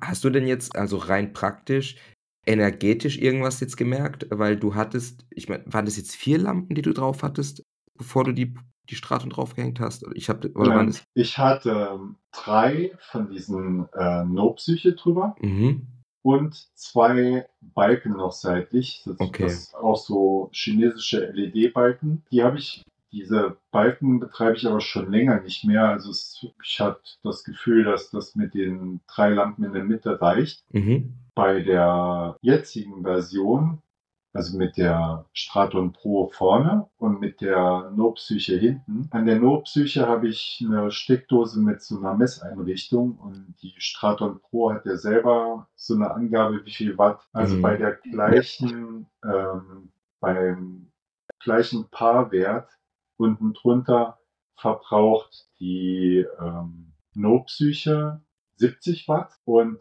die ähm, Straton Pro nur irgendwas zwischen 45 und 50 Watt. Mhm. Also das ist gewaltig, der Unterschied. Äh, das hätte ich auch nicht gedacht. Also ich habe gedacht, so bei der Energie, die da runterballert, müssten sie beide ungefähr gleich viel verbrauchen, aber die Notpsyche zieht schon mehr Strom. Ja, es gibt da in der Tat, wenn man das alles mal analysiert, äh, schon Riesenunterschiede.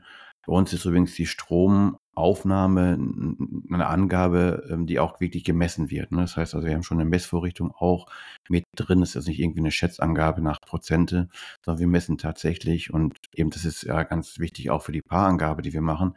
Die äh, korreliert dann eben dann mit den, mit den tatsächlichen äh, Stromaufnahme. Und so kriegt man mhm. da halbwegs verlässliche Werte auch raus.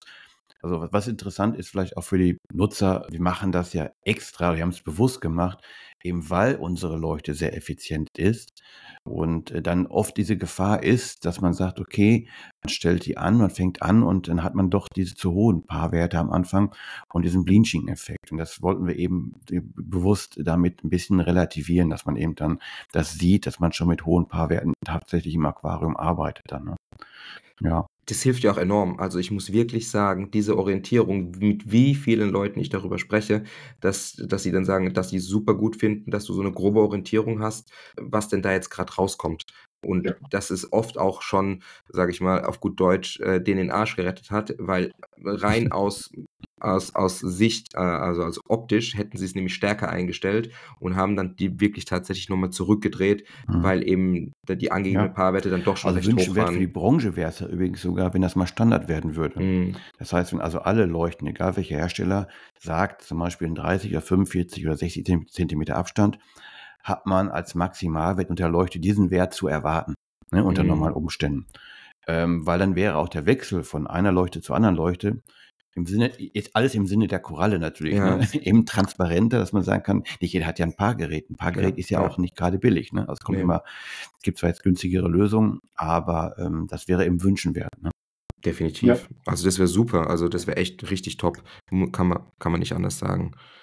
Ähm, Peter, ich habe ja. ja ein paar Fragen aufgeschrieben. Du darfst die jetzt natürlich auch gerne auch so beantworten ähm, mit den Sachen, die du schon genannt hast. Aber was ich jetzt interessant fände, sind, wenn du jetzt vier wichtige Tipps für Einsteiger nennen könntest, welche wären das für dich so im ersten Augenblick? Also der erste Tipp wäre, äh, dass man sich jemanden sucht, der sich auskennt.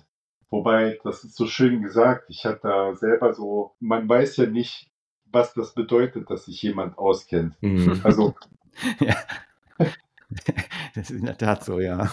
So, so die Beratung, du triffst dann einen, der sagt, ja, ich mache das schon seit 35 Jahren. Du kannst dann an die Fraktion geraten, das haben wir immer schon so gemacht. Mhm. Das heißt, du gehst dann nach Hause, hast ein 100 Liter Aquarium, hast dann äh, noch 20 Kilo Lebendgestein dazu, kippst dir 10 Zentimeter Sand rein und wartest dann erstmal ein halbes Jahr ab, bis alle Algenphasen durch sind und so ein Kram. Es ist halt unglaublich schwer zu beurteilen, ja, also die Expertise. Ja. Die Expertise, da gibt es ja keinen, der, der hier jetzt einen Gesellenbrief in Meerwasseraquaristik hat, wo du sagen kannst, ey, das ist ein Meerwassergeselle, das ist ein Meerwassermeister und ich frage dann jetzt halt den Meister und das ist halt überhaupt nicht leicht zu beantworten. Definitiv. Ich fühle mich auch selber eher immer noch als Anfänger, ganz egal, ob es jetzt um Süßwasseraquaristik oder Meerwasseraquaristik geht. Ich habe seit, seit 1977 habe ich Aquarien, aber ich bin immer noch immer wieder am Lernen. Also das ist so ein ständiger Prozess. Ähm, ich mache Aquaristik länger als meinen Job, aber trotzdem, es kommt, ich erfahre immer wieder neue Sachen, es gibt neue Erkenntnisse, es gibt das so, man macht eine Schublade auf. In der Schublade sind fünf neue Schubladen, dann macht man die alle auf und da sind dann wieder fünf jeweils neue drin. Das fächert sich so breit auseinander, da, ich glaube, da werden wir alle nicht alt genug dafür, dass wir dann alles darüber wissen. Aber ich kann sagen, wie mein Aquarium funktioniert und wie ich es am, am Laufen halte. Hm. Das ist Verstehe. das Einzige. Und deshalb finde ich es so unglaublich schwer, wenn jetzt, was eigentlich das Allerwichtigste ist, dass man eine verlässliche Quelle findet, nach der man sich richtet. Ja, das ist echt also schwierig. Also da, da gibt es ja. auch, da gibt's auch genug echt komische Leute, ähm, von denen man auch schon wirklich auch viel gehört hat, die dann ganz komisch beraten haben. Und da ist ja auch wirklich schlimmes Zeug bei rumgekommen. Ja, das ist echt schwierig. Ich denke aber auch, dass man sich schon so ein bisschen dran orientieren kann, was hat die Person selbst zu Hause, was hat sie vorzuzeigen. Die Frage ist natürlich, als Anfänger kann man denn einschätzen, was ist denn ein gutes Becken oder was ist denn eigentlich, sage ich mal, ein schwer zu pflegendes Becken, was ist eine gute Qualität an dem Tier. Da kommen ja auch viele Anfänger her und sehen ein paar Weichkorallen, ein paar Xenien und dann ist das ja schon wunderschön, was auch wirklich schön ist. Äh, sag ich mal, der Schwierigkeitsgrad dahinter ist ja nicht besonders hoch und wenn du dann halt irgendwie dann dahingehend beraten wirst, vielleicht dann halt dementsprechend schlecht, eventuell, dann ist es natürlich echt problematisch. Und auch teuer. Ich meine, deswegen habe ich ja auch gedacht gehabt, diese ganze Sache, die ich jetzt noch anbiete, äh, als Zusatz seit ein paar Monaten, diese Aquaristikbetreuung und Coaching, das soll ja auch dem so ein bisschen entgegenwirken, dass man da hergehen kann und sagen, okay, ich habe da vielleicht eine Person, äh, der würde ich vertrauen und da kann ich dann auch direkt anfragen. Klar ist es dann immer mit dem finanziellen Aufwand verbunden, aber im Endeffekt, ich sage ja auch immer, wenn ihr irgendwo Ihr könnt natürlich einen Boden selbst legen, aber wenn ihr es halt gut gemacht bekommt, dann nehmt ihr halt euch einen Raumausstatter, der macht es halt toll. Ne? Oder Ja. das, das ist halt immer so eine Abwägungsgeschichte. Es ist ja genau wie in der Fitnessbranche bei mir.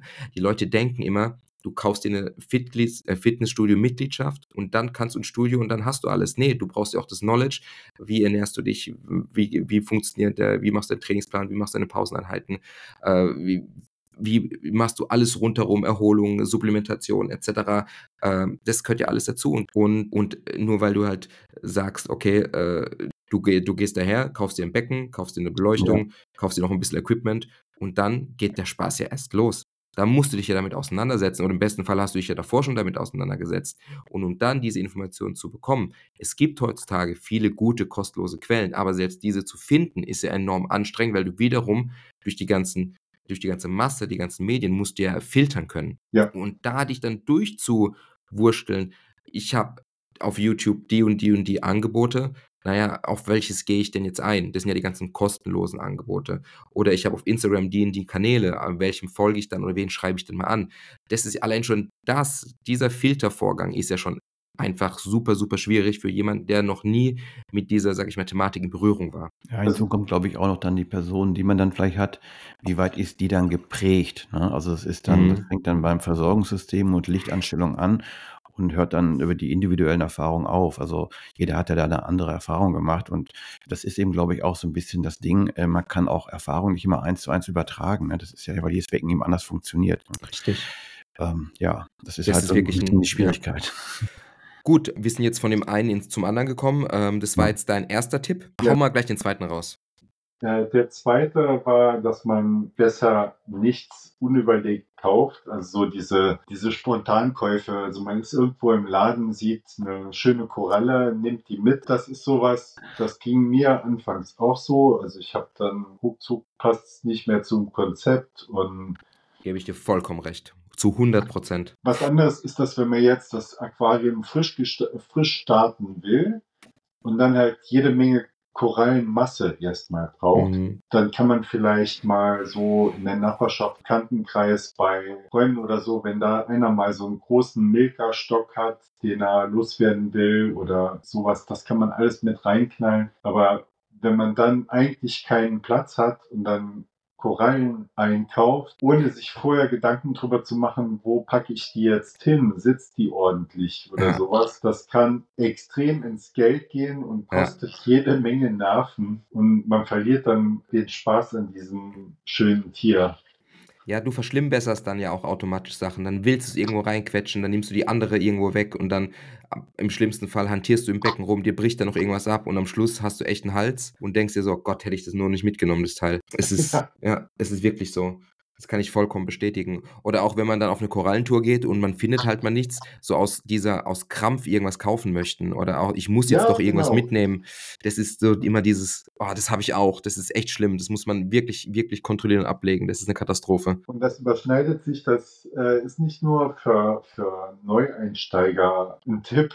Das, das sind, glaube ich, so diese Disziplinen. Wenn man da in einem Laden ist und da stehen Korallen und es ist nichts so richtig dabei, was, was einen anzeigt, dann nimmt man halt irgendwas mit, weil man halt die Richtig. Tour nicht umsonst gemacht haben will. Und man hat dann nachher, ja, zwei Monate drauf findet man genau die Koralle, die man eigentlich haben wollte, hat dann Mhm. keinen Platz und denkt, naja, die bestelle ich mir jetzt auch noch. Und dann ist man da drin am Wursteln und hat nachher Tomatenbeet mit Erbsen, Möhren und einer Ziege im Grunde genommen. Passt zueinander, man wird den Tieren nicht gerecht. Also ein Kram. Ja. ja. Ja, ja, bin ich voll bei dir. Bin ich voll bei dir. So, hauen wir noch einen raus für Einsteiger, dann gehen wir zu den, zu den Fortgeschrittenen. Für Einsteiger ist noch der äh, Riffaufbau, also wenn man da mehr Zeit investiert, also nicht jetzt Steine kauft, mal reinbaut und man kann es später ja doch noch irgendwie ändern, sondern sich vorher wirklich angucken, wie soll dieser Riffaufbau gestaltet sein. Da lohnt sich zwei, drei Wochen mehr Zeit einzuplanen in die Planung und den Aufbau vom, von dem Grundgestell, weil der Aufwand später, wenn da Korallen drauf wachsen, da was dran zu verändern, ist enorm hoch. Sehr schön, ja, gebe ich dir recht, auf jeden Fall. Mhm. Also da sich wirklich Gedanken mit dem Konzept auseinander zu, äh, mit si- sich konzeptuell damit auseinanderzusetzen, Strömungskonzept, Riffaufbaukonzept, Korallenkonzept, wo kommt was hin, wie stelle ich mir das vor, was möchte ich pflegen, hatten wir auch schon in der einen Folge gesagt, ähm, ist eigentlich ja essentiell und äh, bildet eigentlich eure euer Fundament eurer ganzen, äh, sage ich mal, aquaristischen Geschichte oder Karriere, die dann bevorsteht. Und dann Ja. haben wir ja auch besprochen, was ich eigentlich fast noch interessanter finde, wenn du jetzt sagen würdest, ja, was für Tipps würdest du denn Fortgeschrittenen geben? Wo du, wo du sagst, das sind immer auch so, da müssen wir uns selbst vielleicht an die Nase fassen. Wenn man sich selbst, sage ich mal, als fortgeschritten bezeichnen würde, kann man ja auch manchmal gar nicht so richtig, weil man es selbst nicht einschätzen kann. Ähm, aber was würdest du da weitergeben an Leute, die das schon länger betreiben? Ich würde auf jeden Fall bei die äh, Einrichtung von Quarantäne-Aquarien nach irgendwie möglich ist. Das war das, was mich in den letzten, also seit seit ich Meerwasseraquaristik betreibe, am meisten Zeit und Geld gekostet hat, keine, keine Quarantäne zu haben und dann ähm, Korallen oder andere Tiere direkt ins Hauptbecken reinsetzen zu Mhm. müssen. Du kannst in der Quarantäne einfach besser beobachten und kannst halt bestimmte Sachen wie die Acropora-Strudelwürmer oder so von vornherein einfach mal gar nicht ins Hauptriff reinpacken. Ich glaube, das ist so ein Ding, ein einfaches äh, Quarantäne-Aquarium einzurichten, ist, glaube ich, kein großer finanzieller Aufwand. Das ist meistens halt so Platzproblem. Ja. Zumindest bei Leuten, die Wohnungen in Städten bewohnen. Aber das lohnt sich auf jeden Fall. Also Mhm. wenn du mal einmal so, das ist mir halt passiert, ich habe mit dem Ableger mir Acropora Strudelwürmer eingefangen. Das hat nachher dreiviertel Jahr gedauert, bis ich da ganz sicher war, dass da nichts mehr drin ist. Und das hat viele schöne Tiere gekostet und viel Herzblut. Und Nerven Also vor allem natürlich. Ja, ich denke, dieses ganze Thema ist nach wie vor noch, glaube ich, auch zu sehr unterschätzt, ne? dass man also die Quellen, wo man Tiere kauft, wirklich überprüft. Und ähm, ich, ich sage ja immer, also ähm, man sollte heute wirklich eigentlich sich von dem Verkäufer bestätigen lassen, dass die ähm, frei sind von Parasiten. Weil das, ist, Mhm. ich meine, das, das hört sich zwar erstmal ein bisschen fordernd an, aber tatsächlich würde man ja auch keine Pflanze mit Läuse kaufen ne? oder so. Ne? Klar. ist ja das Gleiche. Ne? Aber du, Oder äh, Olli, da gibt's einfach. so, Hm? so Horrorgeschichten teilweise. Also es gibt super gute Händler, darüber brauchen wir nicht sprechen. Aber ich, Ja. ich habe auch schon Sachen, also wirklich aus erster Hand gehört. Ähm, so Geschichten wie, äh, ja, die, die Kunden XY checken das eh nicht. Äh, lieber geht das Tier bei denen kaputt st- statt wie bei mir und so, ne? Und wenn dann trotzdem verkauft die Sachen. Also da gibt's auch schon Sachen, wo ich mir denke, boah, ey, das ist mal ganz schön weit weg von sowas. Und ähm, andererseits natürlich auch wieder die super Top-Vorbilder, aber manchmal lange ich mir echt an den Kopf, was da von sich gegeben wird oder wie da mit den Tieren umgegangen wird, beziehungsweise wie nur auf die eigenen, sag ich mal, aufs eigene Wohl und die eigenen Umsätze geschaut wird in der, in der, in der Branche. Ich meine, die Sache mit der Quarantäne kann ich nur voll zustimmen, dass es natürlich schon immer auf jeden Fall ein Riesenvorteil ist, wenn man alle Tiere professionell vorbehandelt. Machen ja die professionellen Züchter in Amerika genauso. Ne? Da, da wird niemand auf die Idee kommen, einfach eine Koralle irgendwie ins Aquarium zu setzen, sondern die laufen alle eine Quarantänezeit und entsprechende Behandlungen. Ähm, hast du das schon immer gemacht, Peter, oder wie ist das bei dir gewesen?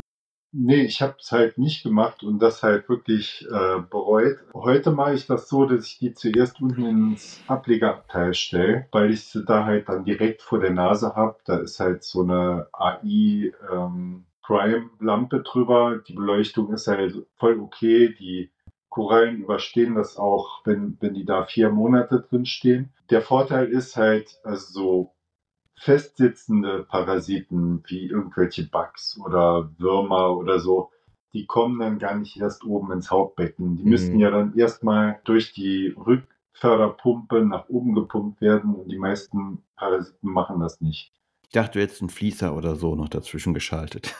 Nee, da, der ist halt vorn dran, das ist auch kein Fließer, sondern es ist nur Fließ. Kann halt von der Rückförderpumpe aus kann ich noch einen UV Entkeimer dazwischen hängen. Also den habe ich noch drin verbaut. Der ist aber meistens halt ohne das, das aus. Der wird nur angeschaltet, wenn es irgendwie nötig ist. Aber du hast halt zuerst mal diese Trennung. Also auf dem Riff könnten die Parasiten ja auch praktisch direkt über das Riffgestein zur nächsten Koralle oder werden halt, wenn sie abgehen, direkt in die nächste Koralle reingetrieben. Da unten im Technikbecken ist halt so wenig Strömung, dass das nicht passiert. Also sie werden nicht abgepustet. Ich kann sie halt auch direkt rausnehmen und dippen, sobald ich irgendwas sehe. Oder wenn ich Eigelege entdecke, kann ich die rausnehmen, kann die mit dem Skalpell Okay. abkratzen, schwenken. Das geht halt in diesem Ablegerabteil schon deutlich besser, als wenn, so, wenn ich jetzt schon mal Korall, eine Koralle ins Riff klebe. Ja, ja, das, das glaube ich auch. Aber also für dich, äh, von deinen Beobachtungen her, ist das schon ausreichend. Das heißt, wenn du einfach unten ein Becken hast, äh, unterm Aquarium, Technikbecken, deine Korallen hältst, dass das schon eigentlich dann so ist, dass du sagst, im Hauptbecken passiert dann kaum noch was. Also irgendwie eine Das ist, ja, es ist halt schon eine deutliche, deutliche Verbesserung gegenüber keiner Quarantäne. Okay, okay. Natürlich, optimal wäre es in meiner, in meiner Sicht, wenn sogar der Wasserkreislauf getrennt wäre, wenn das wirklich, ein, wenn es möglich ist, ein Aquarium mit den gleichen Wasserparametern, dem gleichen Licht und so. Aber das kann man halt nur schwer bewerkstelligen, so als, als Wirst du ja-. Wirst du ja gar nicht hinbekommen, klar. weil sobald du die Kreisläufe trennst, wird sich das eine immer anders als das andere entwickeln. Egal, ob Genau. du, auch wenn du die gleiche Beleuchtung drauf hast, ne, oder so, das wird ja Mhm. nicht funktionieren. Ja, du müsstest praktisch dasselbe Aquarium noch ba- bauen, selbst dann kriegst du es nicht hin. Richtig, dann müsstest du ja exakt die gleiche Dekoaufbau und dann muss nur Ja. eine Sache nicht stimmen.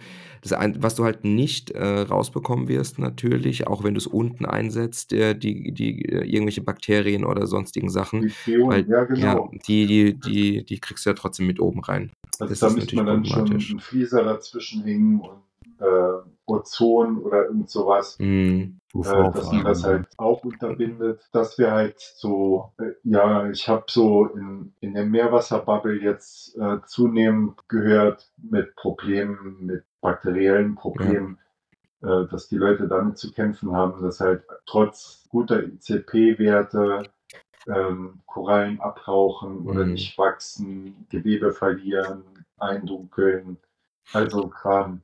Ja, ja, das ist auch in der Tat sehr präsent, wird oft Mhm. unterschätzt.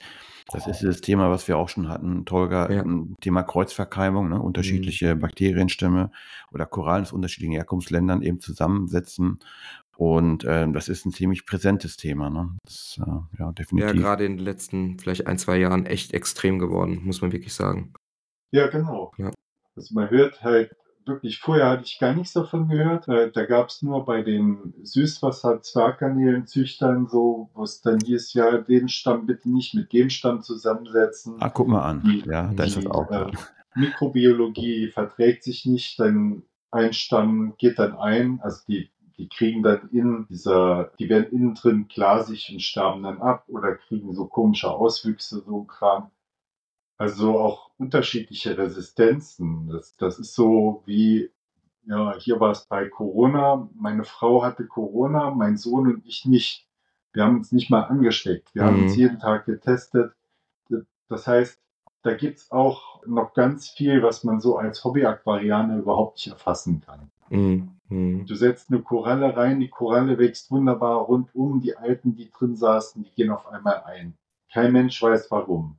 Du machst Tests, du, du gibst äh, wöchentlich Laboranalysen raus, du kriegst die zurück, alles perfekt, aber du kannst halt keinen keinen Abstrich machen und dann eine mikrobiologische Untersuchung. Das funktioniert nicht. Ja, es funktioniert schon, aber bei uns in Deutschland noch nicht. Also Ja. wir, sind ja noch nicht so weit. In den USA haben die ja noch ein bisschen andere Möglichkeiten aktuell. Aber da haben wir auch schon mal drüber gehabt, Olli, das wird ja wahrscheinlich sich bei uns auch äh, drastisch ändern in den nächsten paar Jahren, gehe ich mal davon aus. Ja, sagen wir es mal so, es ist ein präsentes Problem Mhm. und dafür müssen Lösungen her. Ja. Und ähm, ja, aber es ist ja eben nicht so trivial. Ne? Also es ist Ja. schon eine Sache, die ziemlich komplex ist. Gerade so ein Mikrobiom bestimmen äh, ist eine schwierige Geschichte. Das ist ja ein praktischer Verbund von ähm, ja, ähm, verschiedenen Bakterien, die funktional miteinander verknüpft sind.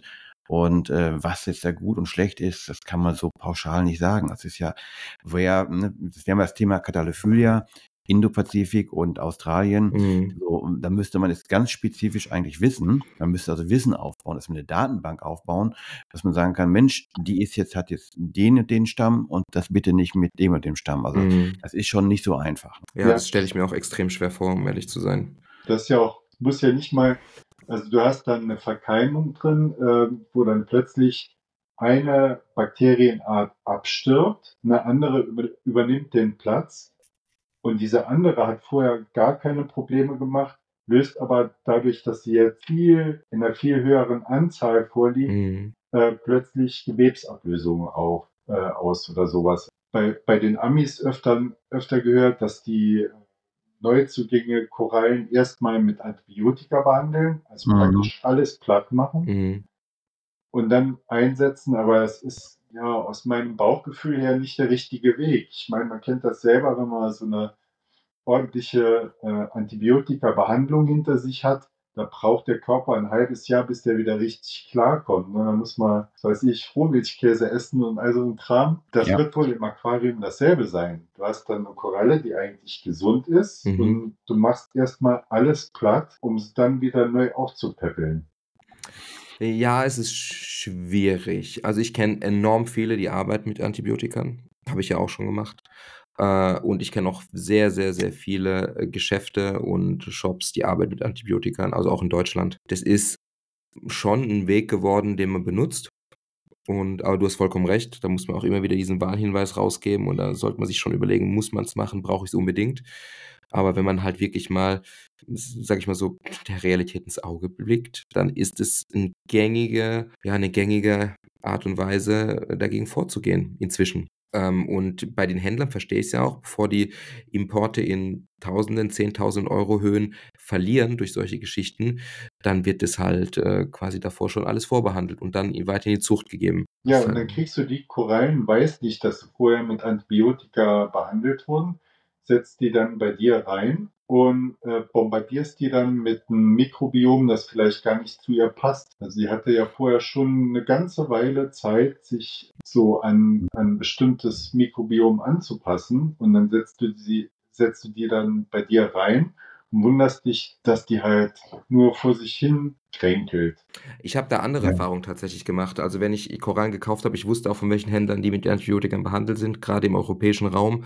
Also jetzt nicht auch außerhalb Deutschland, meine ich natürlich. Ähm, da war genau das Gegenteil der Fall, dass die Tiere enorm gesund und gut dastanden. Ich glaube, das ist, wie gesagt, es, ich will jetzt auch gar nicht schwarz oder weiß malen, sondern es ist einfach schwierig. Da kann wieder äh, so nach dem Motto, ähm, alles kann, aber nichts muss, würde ich da fast sagen. Mhm. So ja. in dem Bereich befinden wir uns so ein bisschen. Aber tatsächlich habe ich da ganz, ganz gegen, gegenteilige Erfahrungen gemacht, sondern und ähm, ja, vielleicht muss ich auch schon fast leider sagen, sehr gute Erfahrungen damit. Und wie gesagt, ich will jetzt die ganzen Stationen oder so eh nicht nennen. Das macht ja auch gar keinen Sinn, jetzt darüber zu sprechen. Gut, bei dir, aber, bei dir war es in erster Linie LPS, ne? Ja, genau, richtig.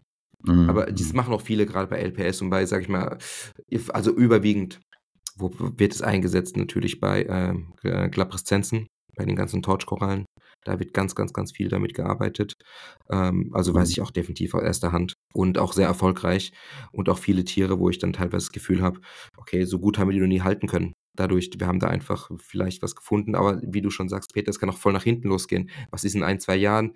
Äh, hier resistente Keime etc.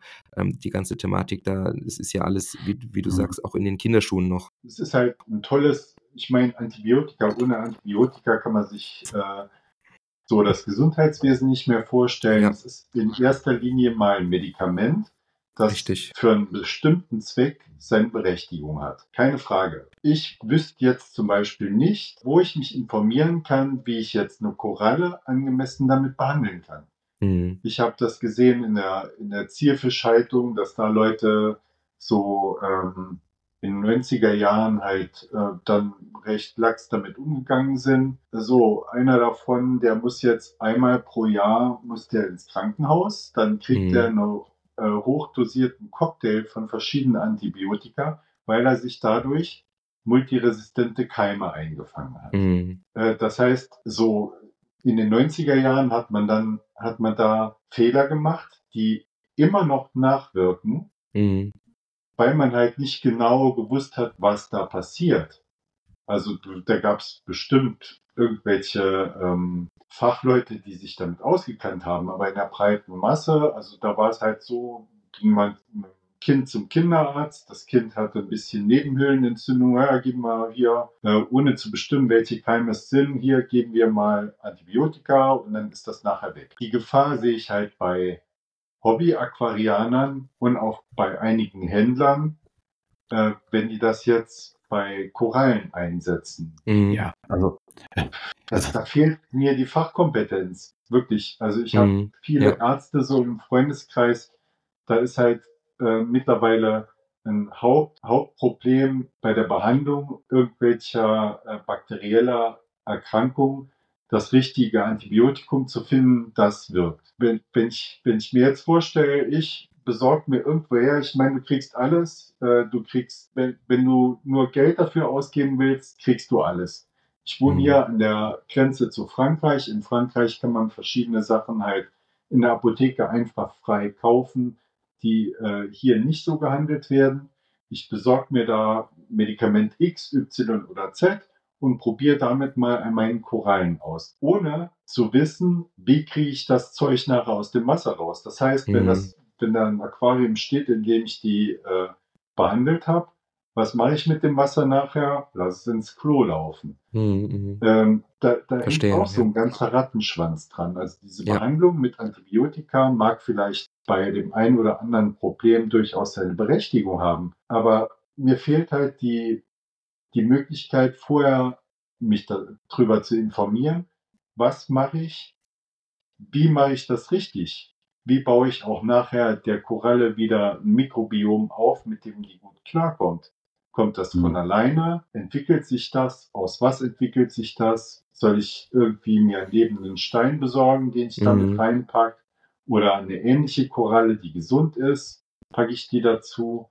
Also ein Kram, das sind, sind so viele. Ja, das ist jetzt das äh, aus praktischer Sicht und aus rechtlicher Sicht muss man ja auch sagen, ist es ja auch richtig so, dass Antibiotika rezeptpflichtig sind, dass man sie eben nicht so frei verkäuflich in Deutschland bekommt, damit eben genau das nicht passiert, dass die Leute das eben dann äh, das Wasser ins in die Kanalisation schütten und ähm, das ist ja alles so eine Sache. Das ist ja die Resistenzen ist ja ein Riesenproblem. Das haben wir ja schon in der Landwirtschaft und ich finde das schon ganz gut so. Also es ist, ähm, mhm. ähm, auch wenn es theoretisch äh, äh, vielleicht einen oder anderen Vorteil gibt, bin ich da ganz voll dafür, dass also ein Privatkunde äh, nicht äh, der Korallen mit, mit Antibiotika behandeln sollte hier, hier in Deutschland. Dass man in anderen Ländern, okay, mag es anders sein, und äh, wir wollen auch, glaube ich, jetzt nicht dazu motivieren oder mal kreativ Nee, das nachzudenken, dass man das wollte ich vielleicht was im. Ausland besorgen könnte oder so. Ähm, nein, also ich finde das Mhm. schon. Ich meine, ähm, das ganze Thema ist äh, Kreuzverkeimung oder ist halt ein präsentes ähm, Problem, weil wir aber, glaube ich, dahingehend gar kein, ähm, ja, äh, keine Sensibilität entwickelt haben, dass wir einfach alles bei uns im Aquarium zusammenwürfeln. Ja, wir Mhm. kaufen von da was, von da was und da was. Und ich glaube, der eigentliche Ansatz, der Lösungsansatz ist eigentlich, dass wir uns mehr bewusster werden, dass wir vielleicht sagen, okay, wir machen ein Aquarium, setzen dann meinetwegen wirklich nur indopazifische Tiere ein oder kaufen von einem Züchter nur, Mhm. also ähnlich wie man es ja auch bei anderen Bereichen, zum Beispiel im Koi-Bereich macht, da würde man nie auf den Gedanken kommen, äh, von dem Züchter, von dem Züchter, von dem Züchter alle Fische zusammenzusetzen, weil man eben dann weiß, da kommen sind Probleme vorprogrammiert. Ja? Also ich Mhm. denke, da müssen in diese Richtung müssen wir mehr arbeiten. Also Ja, das ist ja, das ist echt so 'n ist 'n sehr guter Ansatz, grade wenn man einen sehr, sehr guten Züchter hat, was Korallen angeht, Ja. ähm, der der Top-Nachzuchten anbietet, dass man sich dann, auch wenn's manchmal schwierig ist, vielleicht wirklich nur darauf beschränkt und dann auch dabei bleibt. Genau, und diese Züchter, die bieten ja inzwischen immer mehr Auswahl auch an. Also, es gibt Mhm. ja, ähm, mehrere ich meine, es ist ja jetzt im Patzen ist ja ich gut, ich will jetzt keine Namen nennen, aber es gibt halt immer mehr Züchter, die 'ne breite Palette auch an SPS anbieten, auch sehr schöne SPS, also von Standard. Mhm. Das ist ja auch das Entscheidende. Du brauchst ja Anfängertiere, schnell wachsende, äh, von der Klassifizierung her, ähm, die also entsprechend dann auch den Kreislauf schon schließen, dass du eben dann auch schon gleich dein Versorgungssystem unterstützen kannst. Also, du brauchst Anfängertiere und du brauchst dann oder außer das ist dann schön, wenn du auch natürlich dann hier gute Signature-Korallen oder was, äh, einsetzen kannst. Und wenn die aus der gleichen Hand sind, ja mein Gott, besser geht's ja bald schon gar nicht dann, ne? Richtig. Richtig. Ja, ist 'n schwieriges Thema. Ich wollte jetzt auch da kein Fass aufmachen, nur man muss ja auch so 'n bisschen den Tatsachen ins Auge schauen, was grade aktuell passiert, was bei uns passiert, was, äh, in Europa generell los ist, aquaristisch gesehen, was vielleicht in den USA ist. Und wir sprechen natürlich von ganz, ganz, ganz unterschiedlichen Ausgangssituationen und auch von ganz unterschiedlichen gesetzlichen Grundlagen, die da vorherrschen, was man da überhaupt machen kann, inwiefern man sich da wie bewegen kann. Nur, ähm, sage ich mal so, wir können ja drüber reden, die Augen verschließen brauchen wir davor nicht. Sprechen können wir ja darüber. Und es soll jetzt, wie du schon sagtest, Olli, auch keine Anleitung sein und darum wollen wir auch nicht Ja. irgendwie tiefer drauf eingehen, wie man was machen könnte, sondern, ähm, ich finde es halt trotzdem wichtig, sich darüber zu unterhalten. Und wenn wir dann so Ja. 'n Peter da haben und der sagt dann: „Hey, pass mal auf, ey, Ja. denk doch mal da und da und da dran.“ Und das finde ich ja grad wertvoll, dass man da wirklich mal, äh, auch dann a hm, auch 'n Gegenpart hat, der dann sagt: „Hey, ey, das ist nicht so geil“, ne? Also, auch wenn wir dann dadurch dessen das vielleicht besser machen können, dann ist aber trotzdem noch 80% Scheiße, ne? Also Ja, ich denke, das ist ja auch wichtig, dass man drüber spricht, sonst ich sortiere mich da immer wieder neu ein. So, man hat halt man liest über irgendwas, bildet sich 'ne Meinung und die ist ja erst mal im Kopf 'n bisschen also, bei mir ist das so, die ist dann erst mal im Kopf 'n bisschen festgemauert und dann unterhalte ich mich gern mit anderen, um um dann halt so 'n Weg zu finden, den den ich äh, mit dem ich gut bin, also, Mhm. mit dem ich mich gut fühle. Also, ich möchte jetzt auch Mhm. nicht unbedingt verteufeln, dass we wenn jemand, ähm, in seiner Not Antibiotika einsetzt. Also, da gibt's mit Sicherheit schlimmere Sachen, die man machen kann als Mhm. Mensch. Ich hinterfrage das halt, äh, ob das wirklich jetzt sinnvoll ist. Ich glaube, käme niemand auf die Idee, wenn er jetzt 'ne Koralle hat, die 5 € gekostet hat, die wächst wie Unkraut, die dann mit Antibiotika zu behandeln. Mhm. Also, Ja. da ist, Ja. glaube ich, auch immer so, äh, 'n wirtschaftliches Thema. Definitiv. Darum Ja. sage ich ja, die ganzen großen Importstationen ich gehe jetzt mal wirklich dahin, wo's halt legal ist, in USA.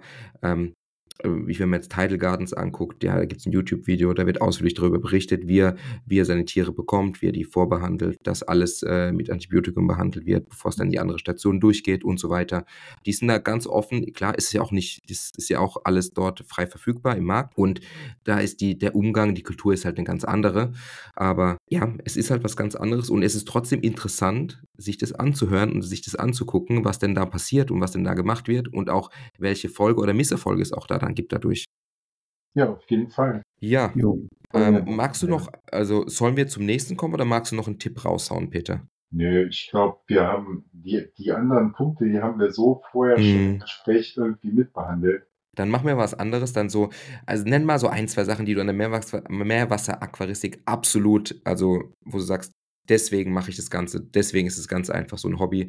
Da investiere ich gerne Zeit rein und auch Geld und sonstige Energie. Ähm, einfach so ein paar Punkte oder kann auch nur einer sein, wo du sagst, deswegen liebe ich Meerwasseraquaristik. Also was, was mich da wirklich flasht, ist diese unglaubliche Vielfalt, dieses, äh, diese Kombination aus, ich meine, sonst hält man halt, man hält eine Katze, dann hält man eine Katze. Beim Meerwasseraquarium will ich eine Koralle einsetzen und habe dann Würmer, Algen, also jetzt äh, nicht, nicht alle Leute. Nein, Würmer, also Kleinkrebse, du hast so eine unglaublich große Anzahl an Lebewesen, die da Mhm. mit und voneinander leben, dass du, ich gucke ins Aquarium und sehe ständig irgendwas Neues. Irgend, irgendein Fächer geht auf in so einem Winkel, ein Schwamm wächst, ein anderer Schwamm wächst, der eine ist weiß, der andere ist grün, der andere ist lila und all so ein Kram. Da, da ist so eine wahnsinns lebendige Masse drin. Das gibt's, glaube ich, sonst in keinem Hobby der Welt. Mhm. Das Ja, die, die Biodiversität im Riff ist ja auch extrem hoch, ist ja auch bekannt. Aber als Aquarianer kann man das eben dann live unmittelbar erleben. ne? Das ist das Schöne dabei. Genau. Ne? Man Ich muss erinnere- nicht verreisen, um das sich Ja. anzugucken. Man hat es direkt vor der Nase. Man kann sich abends davor setzen. Ich kann da wirklich ewig lang reingucken und sehe immer wieder was Neues. Ich erinnere mich noch an äh, eines meiner ersten Beckens aus dem Würfelbecken. Da haben wir nur äh, Lebendgestein reingemacht. Das war so klassisch, sehr viel Lebendgestein, dann halt gewartet. Und ich, ich hatte leider nicht nie wieder dieses Gefühl ähm, vor einem Aquarium, wie ich dort hatte. Da habe ich mich einfach davor stellen können, mit einem guten Freund von mir. Und dann haben wir einfach gesehen, wie da irgendwelche kleinen Krebschen rauskrabbeln oder auch ein Borstenwurm war interessant oder dann, dann wuchs auch eine Glasrose raus. Wir wussten ja auch nicht, was Glasrosen sind oder eine Mariano. Und wir haben es so abgefeiert. Und wir waren Ja. vor dem leeren Becken stundenlang gestanden, stundenlang ungelogen Ja, und haben uns Steine angeguckt und haben geguckt, boah, da krabbelt was raus, da ist ein Belag. Und das ist auch null übertrieben. Und dieses das, das vermisse ich wirklich. Das habe ich nie wieder gehabt, das Gefühl bei der Meersaquaristik, dass ich so fasziniert von so, in Anführungsstrichen, so wenig war. Und Ja. diesen, ja, und ja, das kann ich super gut nachvollziehen, aber das war auch so, da hast du dir die Steine angeguckt, drei Stunden lang, was meine, äh, also damals Freundin, heute Frau, hat auch damals gesagt, ey, was, ey, ihr sitzt vor einem leeren Becken, was macht ihr da eigentlich? Äh, also, das war schon, ja, das gute Zeit war ihr das. spinnt doch Ja, alle. ja, ja. das war super. Ja, Ja, sowas ähnliches. Ich meine, äh, mit, mit, ähm, mit äh, den Glasrosen, ähm, im Grunde genommen ist das auch ein faszinierendes Tier. Ich habe jetzt gerade, hatte ich, Tolga, ich hatte ja ein äh, Foto geschickt. ja, Ähm, ich habe so ein kleines Aquarium auf der Fensterbank stehen, da ist nur Licht drüber, ein Halsstab und äh, blubbern hinten Blasen. Da habe ich so ein paar äh, Steinteile reingelegt, wo Glasrosen dran wachsen, weil ich eigentlich vorhab, äh, Bergierschnecken da ein bisschen nachzuziehen. Aber alleine, ich stehe davor, guck rein, guck den Glasrosen zu, dann sind ein paar Kleinkrebse, die da rumzischen, dann bilden sich plötzlich wieder an der Scheibe diese, äh, was sind das, äh, Sternquallen oder so ähnlich heißen die? das, da bin ich raus, da weiß, das Hm. weiß ich nicht. Ja, irgendwelche Quallen, also alles Mögliche, was da in diesen, das sind fünf Liter, Mhm. fünf Liter Meerwasser, ein paar Steine aus dem laufenden Aquarium, was sich da alles entwickelt, das finde ich unglaublich faszinierend. Also da gebe ich dir auch vollkommen recht. Das ist enorm, enorm cool an unserem Hobby, was man da alles entdecken kann, wenn man natürlich auch das zulässt, dass man das natürlich, äh, ja, sage ich mal, dass sich auch sowas entwickelt oder dass man, dass man diese Faszination zulässt für so kleine Sachen.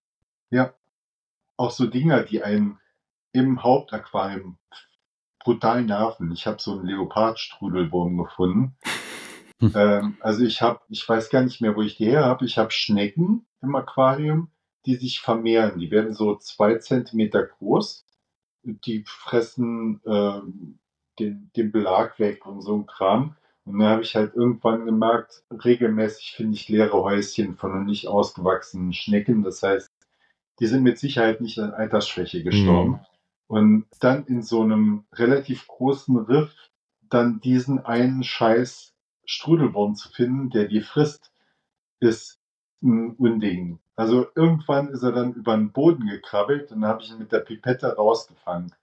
So, wenn, wenn der jetzt nicht mehr die sofortige Bedrohung von deinen Schnecken im Aquarium ist, ist das ein faszinierendes Tier. Mhm. Kann ich Mhm. nachvollziehen, ja. Da gibt es ja so einige, die eigentlich Räuber sind, wo du denkst, so an sich wäre das ja eigentlich super interessant. Peter, jetzt eine Sache, auch wenn es jetzt negativ ist, die du absolut nicht ausstehen kannst.